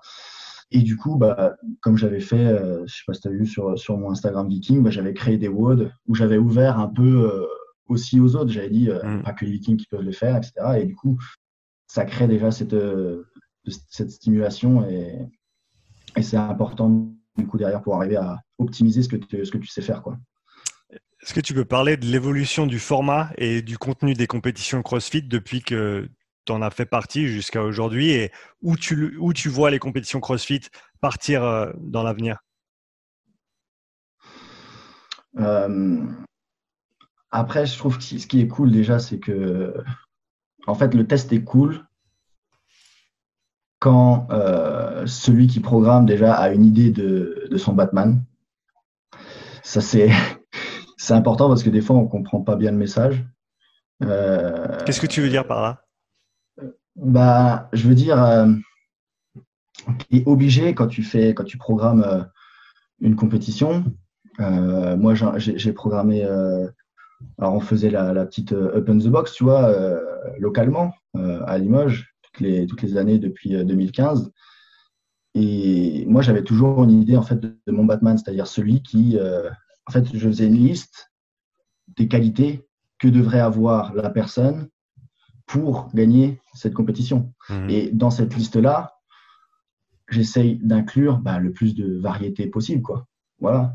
Donc, euh, des fois, euh, quand je vois par exemple que la partie cardio, ils vont te mettre, euh, je sais pas, admettons, tu as une compétition où tu as beaucoup de barbell cycling ou des trucs comme ça, et après, ils disent, ouais, mais regardez, on a fait aussi euh, une partie un peu plus longue, un WOD de, par exemple, plus de 15 minutes, parce que bon, tu n'as jamais quasiment plus de, plus de 20 maintenant. Mais euh, ils vont mettre du rameur. J'ai dit, ouais, mais les gars, mais, mais rameur, à la base, enfin, faut quand même être puissant pour faire du rameur. C'est, je veux dire, c'est bien sûr que c'est pas, c'est pas très dur, mais le gars qui fait 100 plombes, tu le mets sur un rameur, comparé à un chat maigre qui n'arrivait pas à faire du, qui était en difficulté avec le barbell cycling, il va pas non plus faire la différence sur, euh, sur un rameur.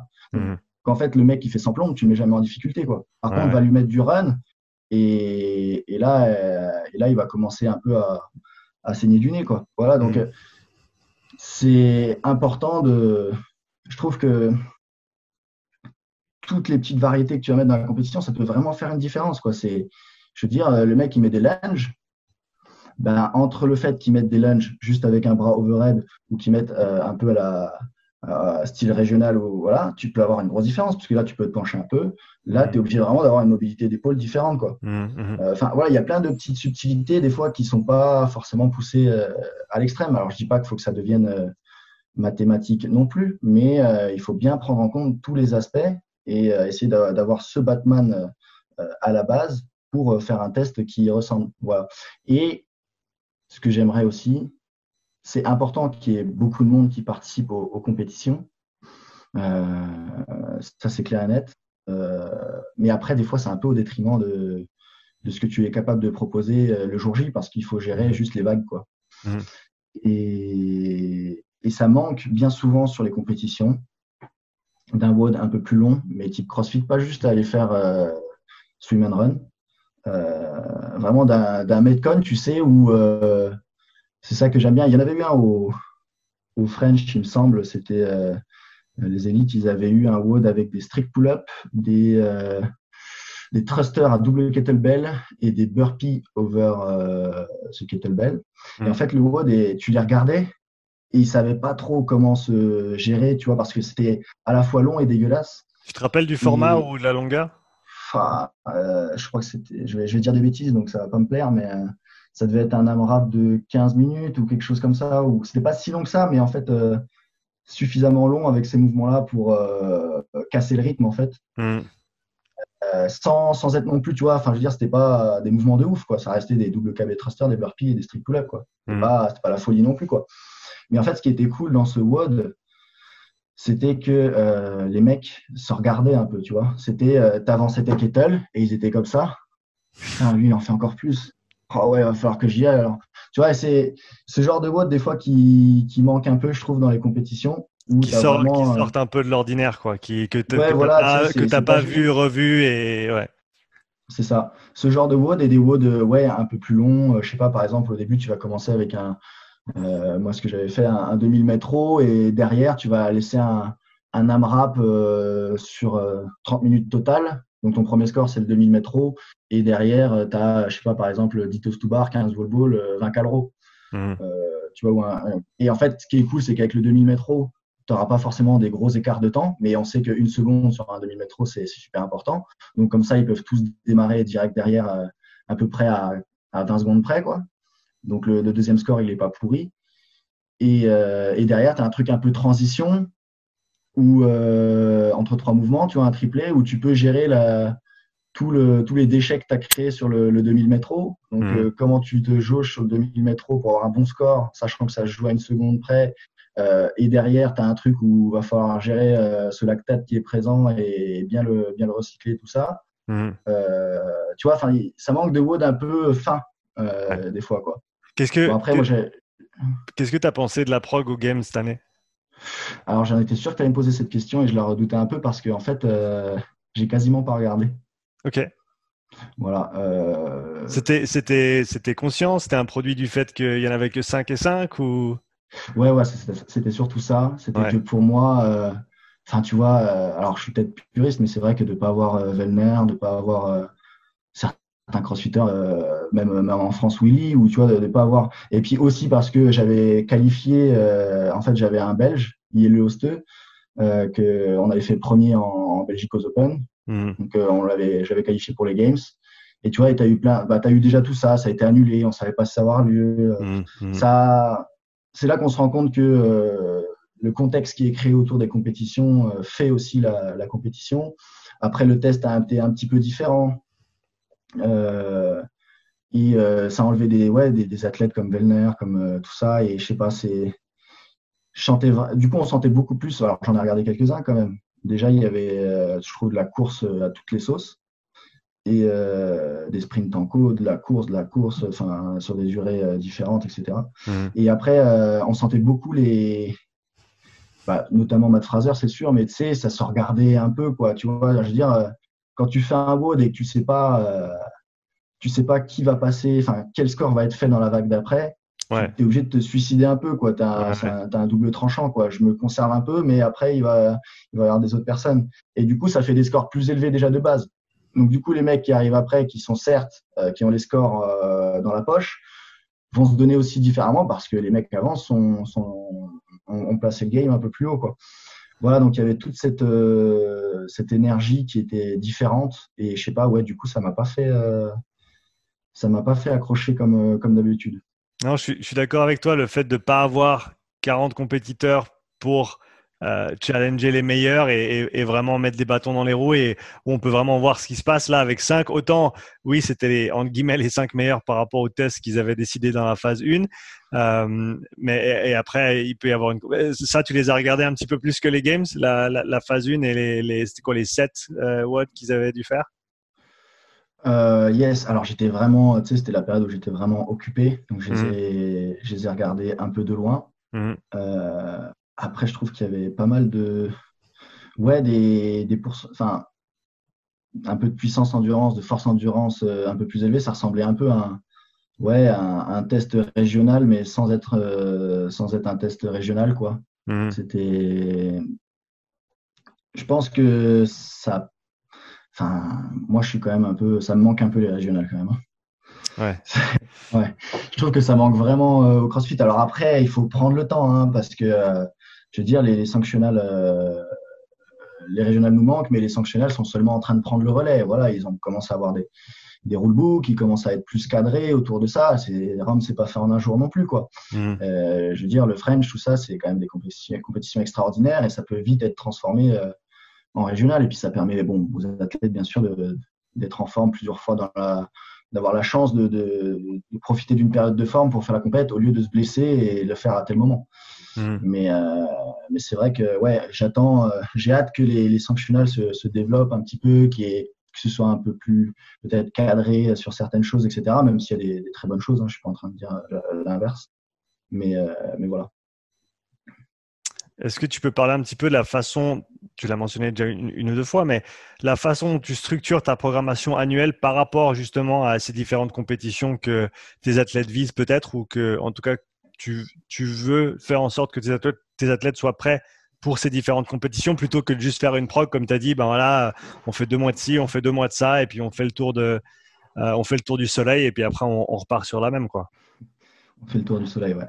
Euh, alors, ben, ça, c'est comment tu vas. Tu me poses la question, en gros, comment construis, tu construis l'année, comment tu construis le plan de match. Mmh. Euh, bah, la toute base, déjà, bah, je pense qu'il y a pas mal de, d'étudiants ou de coachs ou, voilà, qui, qui nous écouteront sûrement. Donc, euh, ça commence par une grosse analyse de, de l'activité. Euh, ça, c'est, sinon, le crossfit, ça devient vite une salade niçoise. C'est vraiment, ça peut, franchement, ça peut être, tu peux perdre la partie plaisir en programmant si tu sais pas où tu vas. Mm. Euh, donc, euh, pour moi, en fait, le crossfit, euh, j'aime bien dire qu'en fait, le, le mouvement est roi et, l'énergétique est reine. Le but de l'énergétique, ça va être de, nourrir le mouvement et le but du mouvement, d'interférer le moins possible sur l'énergétique. Voilà. C'est un peu mon, credo. Du coup, on comprend quand même assez rapidement l'intérêt de, faire de la, puissance, euh, de la force, de la technique, de développer l'intelligence motrice des athlètes, c'est-à-dire pas juste. Il faut savoir avoir une technique et la modifier euh, en fonction de ce qui est demandé, et aussi être capable de s'adapter au cours d'un WOD en fonction des, des différents combos qui sont proposés. Je sais pas, par exemple, tu vas avoir euh, des thrusters avec euh, du rameur. Bon, bah, le rameur, tu vas le faire beaucoup plus en hinge que ce que tu as l'habitude de faire, quoi, pour éviter de, de stimuler encore les quadrilles sur, ce, sur ce mouvement. Donc, le défi du CrossFit, en fait, c'est déjà de, ils, ont, ils ont créé un test de conditionnement physique euh, avec euh, des mouvements intenses. Voilà, donc euh, ça reste quand même à la base un, un paradoxe, quoi. Ça peut vite être compliqué, quoi. Il y a beaucoup de, modalités, donc à partir de là, il faut déjà que tu gères la base. Ce sont les, les, paramètres de l'entraînement, les différents curseurs, donc intensité, volume, fréquence. L'intensité, il faut savoir quand la mettre euh, et surtout savoir faire de l'intensité relative, euh, vu toutes les, tous les domaines qu'il y a à travailler. euh, si tu commences à mettre une intensité forte sur chaque truc, ça va être problématique. Et en principe, tu as des, un échantillon d'athlètes qui aiment le CrossFit, encore une fois, parce qu'ils ils aiment le challenge. Et euh, du coup, s'il n'y a pas un minimum d'intensité relative, d'intensité, ils vont pas forcément adhérer au truc, ils vont pas prendre de plaisir. Donc, c'est à nous de trouver en fait une espèce d'intensité relative pour juste un peu les fatiguer et que ça arrive progressivement plutôt que bam que ça leur tombe d'un coup comme ça sur, euh, sur la tête, Mhm. même si c'est ce qu'ils aiment. Et, et voilà. Euh, alors moi j'ai des j'ai des Vikings moi. hein. Euh, après le, le volume, bah le volume, tu sais forcément que dans un sport où il y a autant de modalités, ça peut vite être problématique euh, aussi, plutôt au niveau des, des interférences que, que ça peut créer. Forcément, bah, si tu commences à mettre du volume sur la gym avec euh, pas mal de trucs euh, overhead, euh, je sais pas, tu vas leur mettre du handstand ball, des trucs comme ça, ça va fatiguer euh, tous les petits muscles après euh, autour de l'épaule et derrière l'après-midi, tu leur mets euh, des réceptions en squat snatch assez lourdes. Bon, ben voilà, faut pas, faut pas, faut pas t'étonner s'ils si, commencent à se blesser, quoi. Euh, après, tu as la fréquence.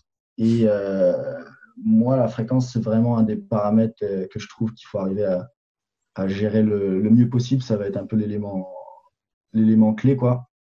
Parce que si tu mets trop de fréquences sur un truc avec un peu de volume, bon, bah, tu vas délaisser forcément trop de choses.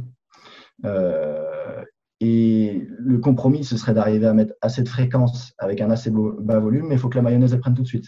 Mmh. Parce que tu as, tu as des athlètes, euh, c'est pas en trois séries qui vont arriver à, à travailler leur pattern et, euh, et à développer des, des, sensations qui seront pérennes. Quoi. Mmh. Donc euh, ça, c'est là où le, on parlera après si tu veux du, du profiling, euh, où ça peut être, euh, ça peut être important. Voilà.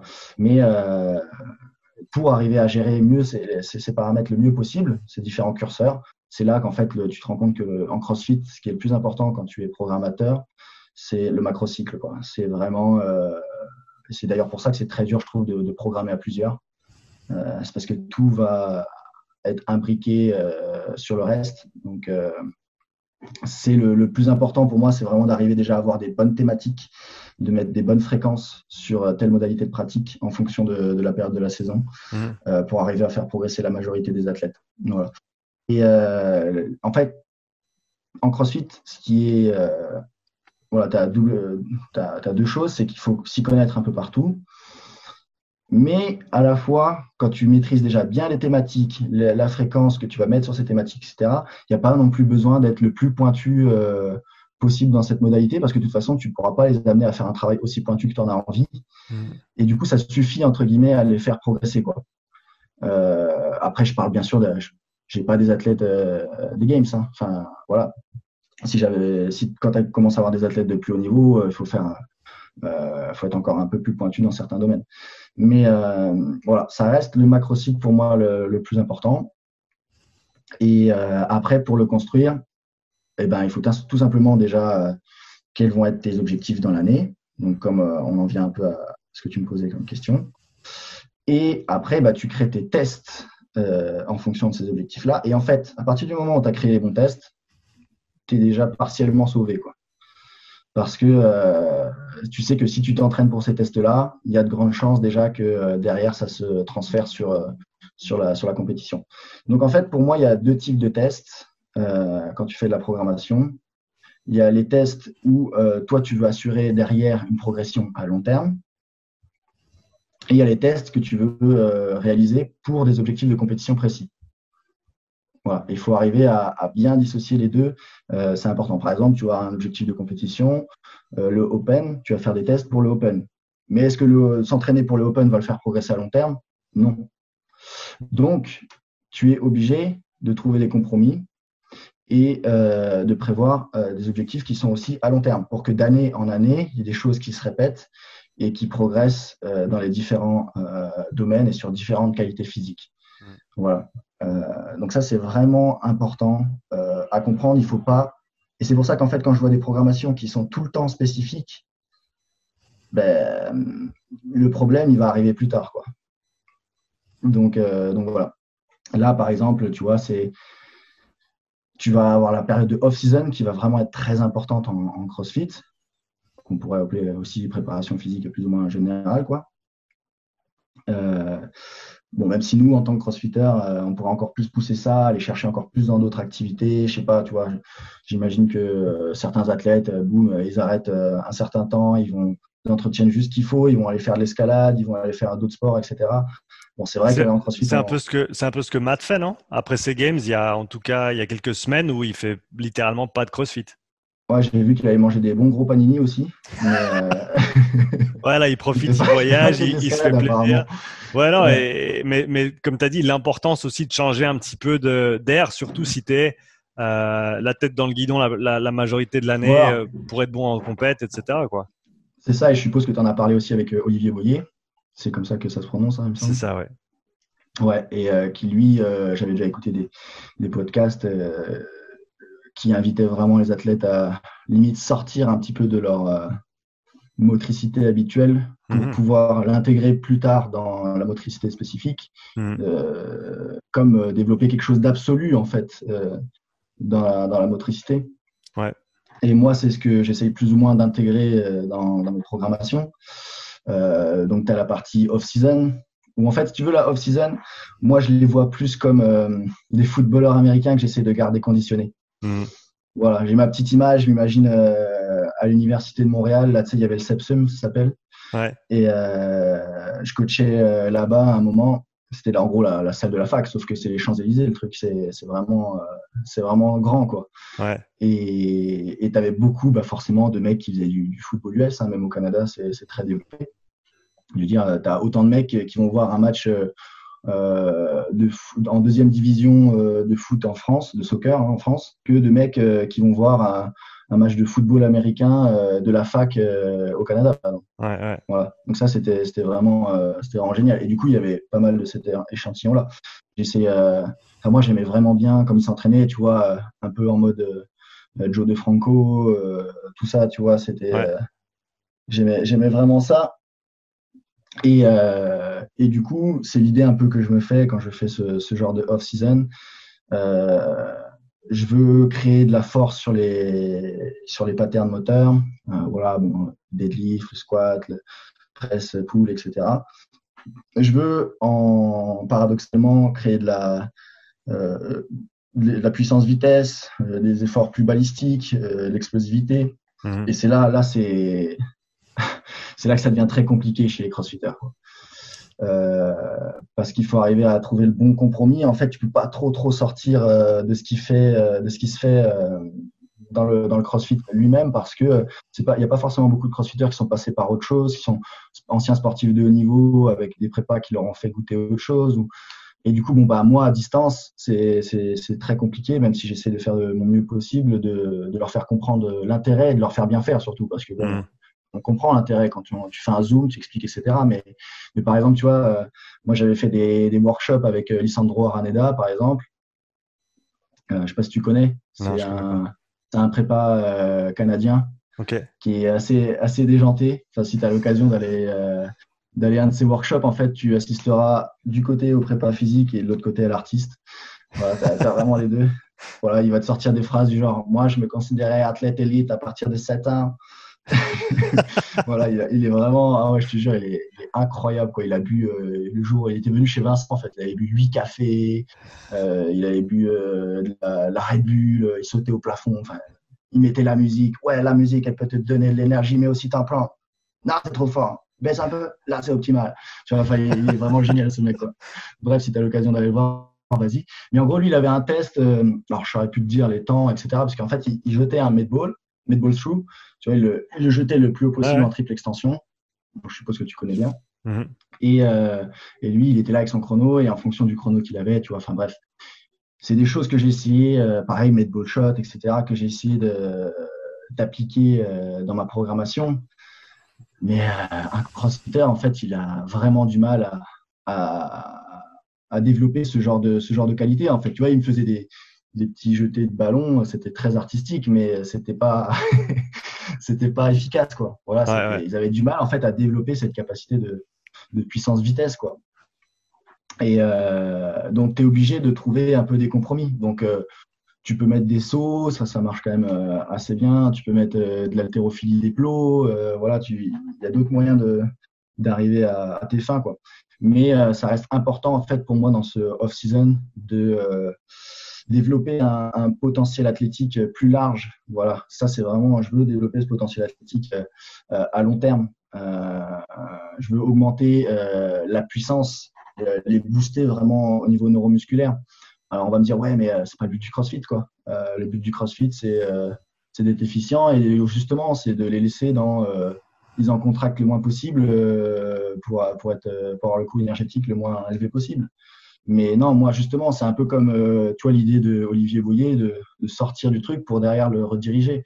Mmh. Bah, c'est exactement pareil. Je veux augmenter la puissance as fuck pour que euh, euh, derrière, il puisse, il puisse la, la, rebalancer, en fait, du moins mieux la contrôler.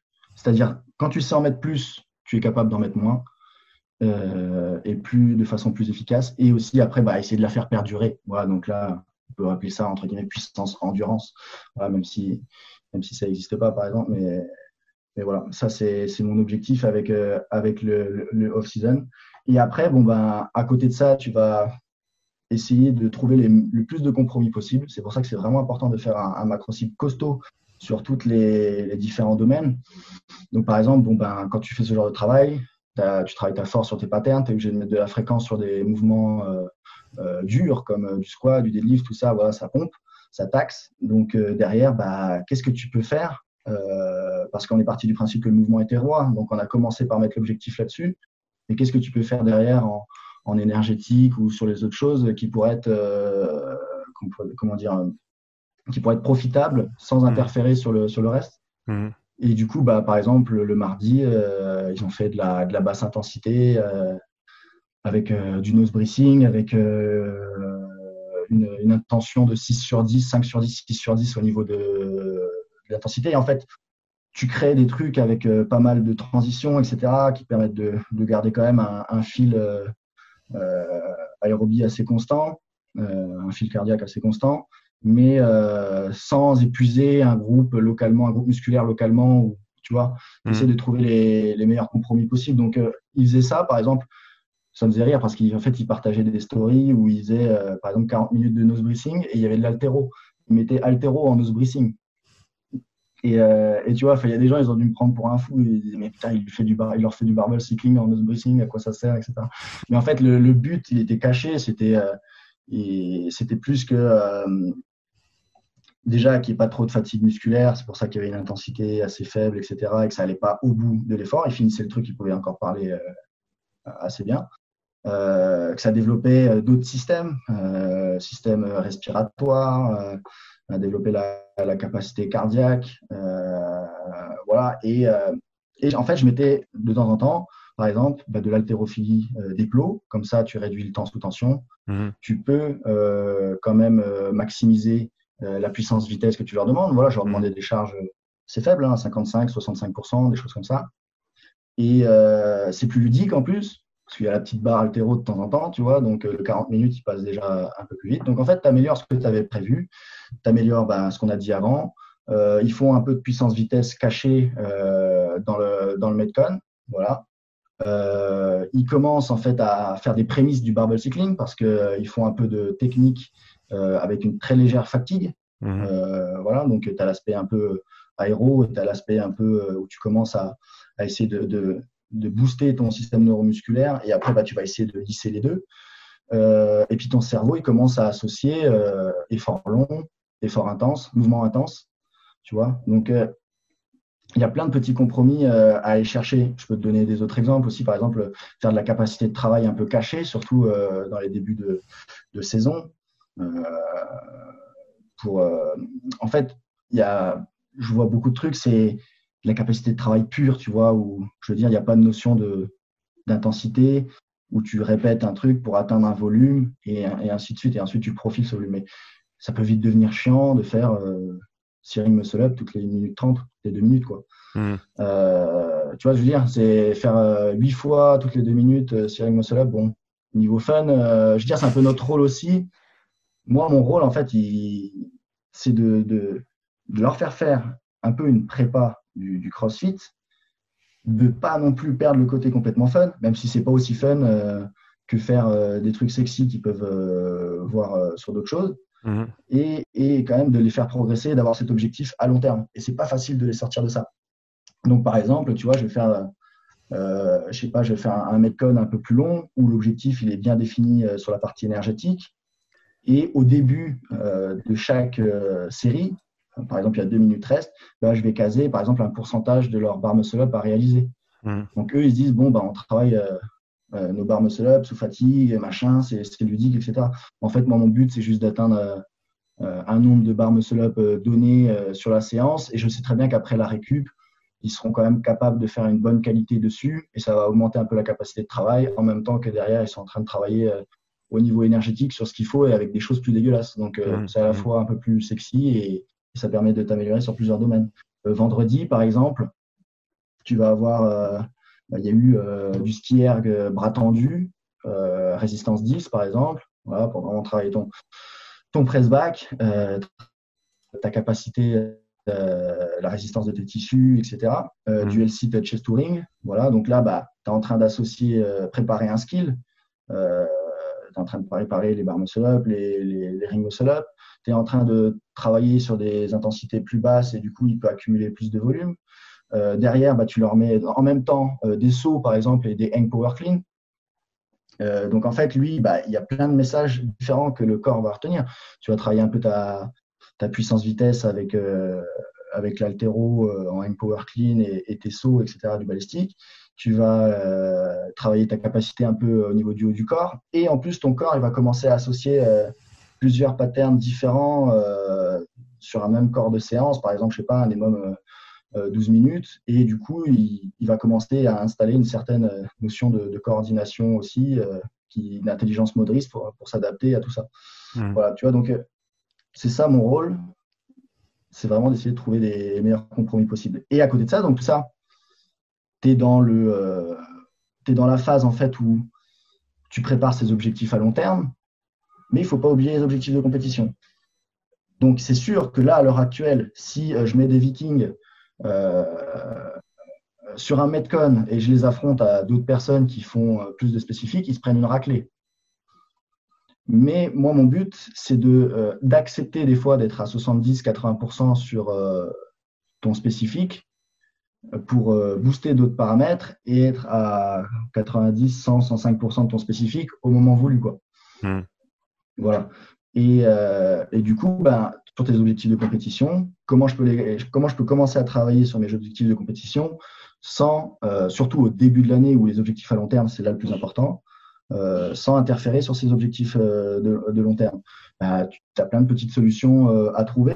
Par exemple, les formats que tu as prévus pour faire progresser à long terme, tu peux commencer déjà à intégrer euh, des combos ou des mouvements euh, que tu peux retrouver sur, sur la compétition. Voilà. tu peux aussi caser, par exemple, je sais pas, là en ce moment, bah, c'est off-season, c'est machin, on prévoit plus la performance à long terme. Bah, on va caser des émomes avec des combos avec des combos de patterns qui peuvent ressembler aux open. Je sais pas, tu vas faire des petits émomes avec euh, euh, des thrusters et euh, des tractions. tu vas faire des émomes avec, tu vois, enfin des dumbbell snatch et des burpees. Voilà, ce genre de choses. Et sauf que bah, tu fais des single arm dumbbell thrusters, tu fais peut-être des strict pull-up pour l'instant. Hmm. Parce qu'il y a beaucoup de fatigue. Par exemple, tu fais un cycle hypertrophie en même temps, tu vas pas faire des butterfly sur de la fatigue, sur des épaules fatiguées qui réagissent moins bien. Euh, ça aussi, c'est dur à les faire comprendre. Ils sont toujours là, on en fait quand, on en fait quand, pourquoi, comment.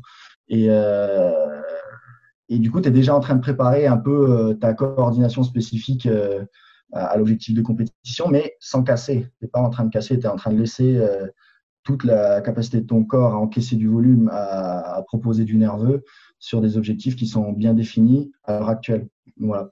Donc, pour moi, si vous avez de, de la la programmation à faire, vous avez deux choix. Soit euh, vous pouvez faire euh, des trucs un peu plus redondants, euh, avec des petits objectifs, voilà, à court, moyen terme. Soit vous pouvez essayer de faire des programmations où vous avez, par exemple, deux périodes ou quelque chose comme ça dans l'année, où vous essayez de piquer pour ces périodes-là. Et là, je vous souhaite quand même bon courage si vous n'avez pas installé un, système un peu comme, je l'ai fait, où tu essaies de, contrôler les gens, de connaître un peu tous les gens, parce que du coup, il faut vraiment arriver à leur expliquer. Déjà parce qu'ils ne sont pas tous issus de, de sport de haut niveau, ils n'ont pas tous eu l'habitude de, de, piquer à un certain moment euh, de l'année. Donc ça, il faut arriver à, vraiment leur, leur, faire intégrer, leur faire comprendre le processus, pourquoi on en sort, pourquoi tu te sens moins bien à l'heure actuelle euh, au niveau conditionnement, euh, tu vois, et ça, c'est n'est mmh. pas facile, surtout si tu contrôles pas ton, ton échantillon. Mmh. Voilà. donc, il faut, en gros, euh, voilà, c'est ça, c'est trouver le meilleur compromis et travailler certaines choses euh, avec un objectif plus à long terme et d'autres qui vont répondre vraiment à l'objectif de compétition. Voilà. Et, après, il bah, faut bien définir euh, quelles seront tes périodes de forme et comment tu y vas avec, avec le macrocycle et les mésocycles. Plus récemment, tu as, as, publié une programmation spécifique squat. Euh, pourquoi, pourquoi le squat? Pourquoi pas un muscle-up Pourquoi pas une autre compétence physique? Pourquoi tu as choisi le squat? Et, qu'est-ce que qu'est-ce que tu cherches à développer au travers de ce programme? Euh, Alors en fait, c'est vrai quand, quand j'ai mentionné les services tout à l'heure, je n'ai pas parlé de l'extra programme. C'est un, un, service en plus, comme je t'ai dit, j'essaie de, de répondre à une demande le mieux possible. Et, euh, et voilà, il faut diversifier un petit peu ses offres. Après, ce que je trouve regrettable des fois dans les programmes, c'est que les gens sont vraiment livrés à eux-mêmes. Hmm. Et moi, j'ai du mal, entre guillemets, avec ça. Donc, euh, déjà, d'une part, sur la conception, j'ai essayé de créer quelque chose qui ressemble à la prestation de service que je propose. Et euh, du coup, en fait, les gens prennent le programme et au début, ils peuvent m'envoyer une vidéo de leur mouvement. Et moi, derrière, je leur donne un retour techniquement et aussi euh, quels accessoires ils peuvent choisir, parce que j'ai mis des options, par exemple, dans les accessoires pour répondre à certains profils. Euh, voilà, j'ai pas, c'est un profil longiligne, euh, des grands fémurs, tout ça. Tu vas avoir euh, en fin de semaine un renfort avec euh, Bulgarian Speed Squat où tu as des pauses où tu essaies d'avancer les genoux, de recruter bien les, quads. Tu vas du sumo deadlift parce que forcément, quand tu as des grands fémurs, tu vas amener la hanche un peu plus loin derrière si tu gardes les, pieds serrés. Donc, il va falloir apprendre à squatter des fois les pieds un tout petit peu plus écartés pour euh, réduire les, bras de levier. Enfin, toi, tu as, du profiling un peu en, en, fin, de, en fin de semaine. Et du mmh. coup, tu gardes un peu cet aspect qualitatif. Euh, alors, ta question, c'est euh, pourquoi le squat, pourquoi pas autre chose? Alors, pour l'instant, je ne dis pas que c'est inscrit dans la durée, mais je veux essayer de faire des, des programmes sur des trucs qui peuvent euh, tu vois, j'ai du mal à faire un programme sur un ring muscle up, par exemple, parce que euh, je sais que les gens qui vont prendre le programme sur le ring muscle up, ils ne le maîtrisent pas forcément encore. Euh, donc, ils ont besoin d'un avis externe, ils ont besoin d'un coach. Ils ne peuvent pas juste. ou alors, il faudrait faire un truc vraiment long, progressif et, ainsi de suite. Mais c'est dur de faire un programme tout seul, vraiment long et progressif. progressif. Donc, mmh. je voulais faire des programmes sur des choses qui soient faisables plus ou moins tout seul, pas sur du trop, trop long terme. Parce que pour moi, si tu t'engages sur quelque chose à long terme, fais-le plutôt avec quelqu'un que tout seul. Euh, et que du coup, ce soit profitable. Quoi. Donc, euh, faire des ring muscle up, apprendre à faire des ring muscle up, etc., bah, viens faire le Viking Fekunessi gymnastique. Là, tu auras, un suivi, tu auras quelque chose et, sera, sera semi-personnalisé. Et du coup, il y, aura plus de chances que ça fonctionne.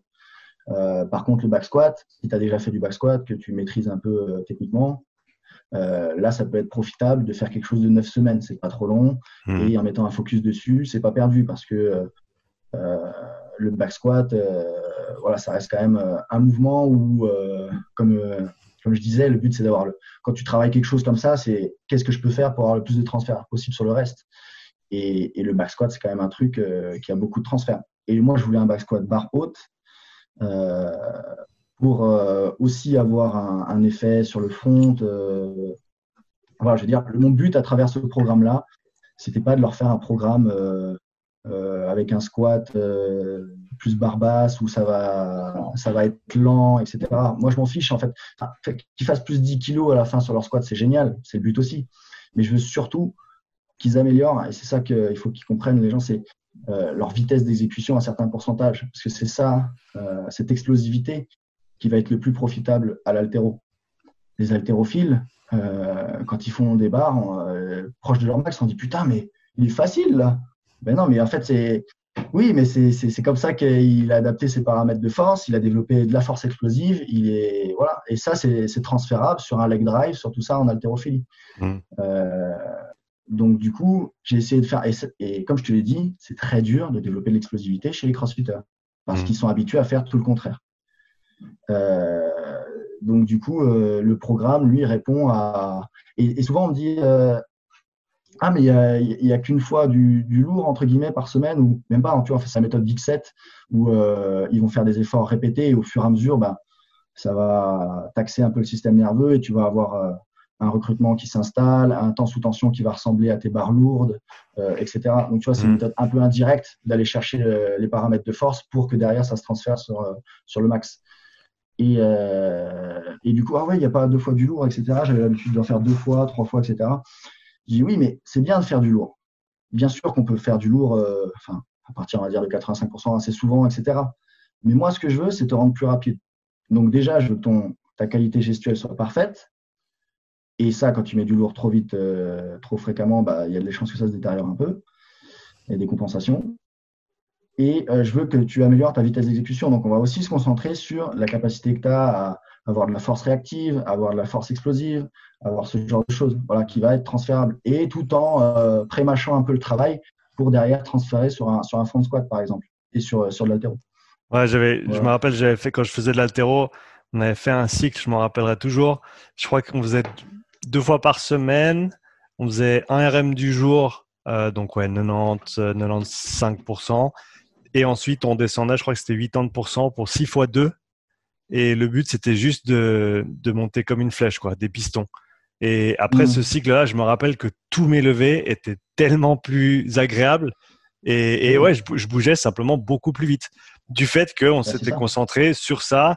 Vraiment, sur chaque répétition, le but, c'était de A à B le plus rapidement possible et rien d'autre. Et c'était pas une histoire de charge, c'est pas, c'était vraiment juste la vitesse d'exécution, comme tu le dis. Et, je me rappelle sur l'altéro spécifiquement, ça avait eu un, gros gros impact. Ben oui, parce que euh, déjà en travaillant peut-être un peu plus léger euh, au début, alors je dis pas forcément qu'il faut travailler tout le temps léger, mais tu vas pouvoir vraiment installer une, mécanique qui va être bonne et euh, qui va être transférable. Et après, cette vitesse d'exécution-là va te permettre aussi de ressembler un peu plus à ce que tu vas avoir besoin en altéro. Je veux dire, moi, par exemple, j'ai fait un max au back squat. Euh, et je me souviens des gens qui m'ont dit Ah, mais attends, mais là, tu aurais pu faire, euh, c'était facile, là, tu aurais pu faire plus. Parce que c'est vrai que mon max, je l'ai passé vraiment rapidement. Hmm. Mais en fait, 5 kilos au-dessus, bon, certes, euh, franchement, j'aurais pu le faire, c'est juste que j'avais pas pris assez de récupération. Mais 5 kilos au-dessus, par exemple, et c'est souvent, en fait, c'est soit c'est rapide, soit ça passe pas. Hmm. Alors, c'est d'ailleurs pour ça que je suis à chier au deadlift. Mais, voilà. Ça, plus d'autres facteurs, il y a tout un. Tout Pour la petite note. complot. complot contre moi au, au. Voilà. Mais, euh, mais en gros, euh, voilà, le but, ça va être ça. Et c'est ce que je dis à certains athlètes. Euh, c'est que c'est bien, tu fais un max, par exemple, tu vois, j'ai une athlète, elle une fille, elle fait 150 kg deadlift. Le mmh. problème, c'est qu'elle a le dos un peu rond comme un miel pops quand elle le fait. du coup, je lui dis, mais attends, le but, est-ce qu'on va aller chercher 155 euh, comme à pic maintenant euh, Ou est-ce que plutôt on va baser notre cycle Elle se reconnaîtra en plus, elle va rire, ça va être génial. Euh, ou est-ce qu'on va pas plutôt baser notre cycle sur du sur 140 kg Donc au lieu de prendre 155, genre plus 5 kg en max estimé, on va prendre 140. Et du coup, ça va te permettre les pourcentages qui seront proposés au début d'avoir une meilleure qualité gestuelle, une meilleure rigidité, de construire vraiment ta synchronisation dans le, dans le mouvement. Et derrière, bah, améliorer aussi ta vitesse d'exécution, parce qu'à la base, en, principe, ces gens-là, qui ont un gros max ou des deadlift, en principe, ils, ont ils sont assez lents de base. Hmm. Euh, ils ne sont pas forcément très, très, c'est pas les plus explosifs, hein, si du moins en caricature. Ils sont capables de créer de la force lente, donc forcément, on n'est pas capable de tout faire. Euh, et du coup, déjà, elle va augmenter un peu sa vitesse d'exécution, elle va augmenter sa rigidité. Il y aura plus de chances déjà que son, son, son, son deadlift soit transférable sur du, sur du barbell cycling de façon efficace. Voilà. Euh, et c'est très compliqué. C'est pour ça aussi que j'ai fait un programme en misant sur euh, l'explosivité, sur ce genre de choses. C'est très compliqué à des crossfitters de leur faire faire ça parce qu'il faut passer des fois par des, des, systèmes de contraction différentes ou voilà, ils n'ont pas l'habitude ou il faut leur faire passer aussi par des, pourcentages plus bas.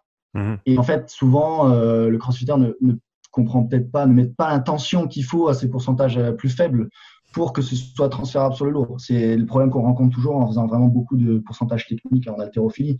C'est qu'en fait, le crossfitter est habitué à juste mettre une puissance moyenne.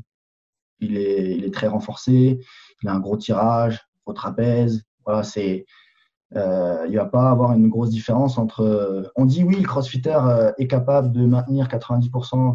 Alors c'est vrai, c'est vrai parce qu'il a orienté son système euh, neuromusculaire comme ça aussi, mais c'est aussi euh, vrai parce qu'il n'est pas capable de vraiment utiliser son système neuromusculaire à 100%.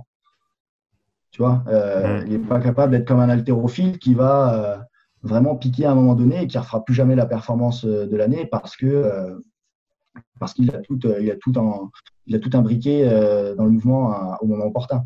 Voilà. Donc, ce programme-là, en gros, le but, c'est, c'est pour ça que ça peut être intéressant de le faire aussi en off-season c'est d'améliorer ton pattern, ta qualité gestuelle, ton leg drive, etc., mais aussi de booster ton explosivité. Et, de, et c'est pour ça que j'ai mis beaucoup de vidéos, d'une part parce que j'aime bien, enfin, pour moi, la prestation de service, c'est aussi ce rôle-là que j'ai à travers ça, c'est de les éduquer sur comment s'entraîner.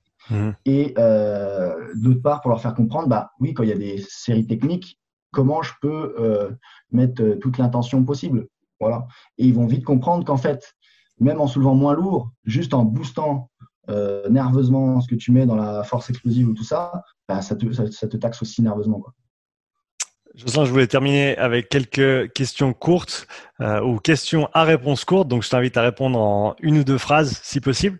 Euh, la ah première, ce serait. Tu sais très bien que je vais développer.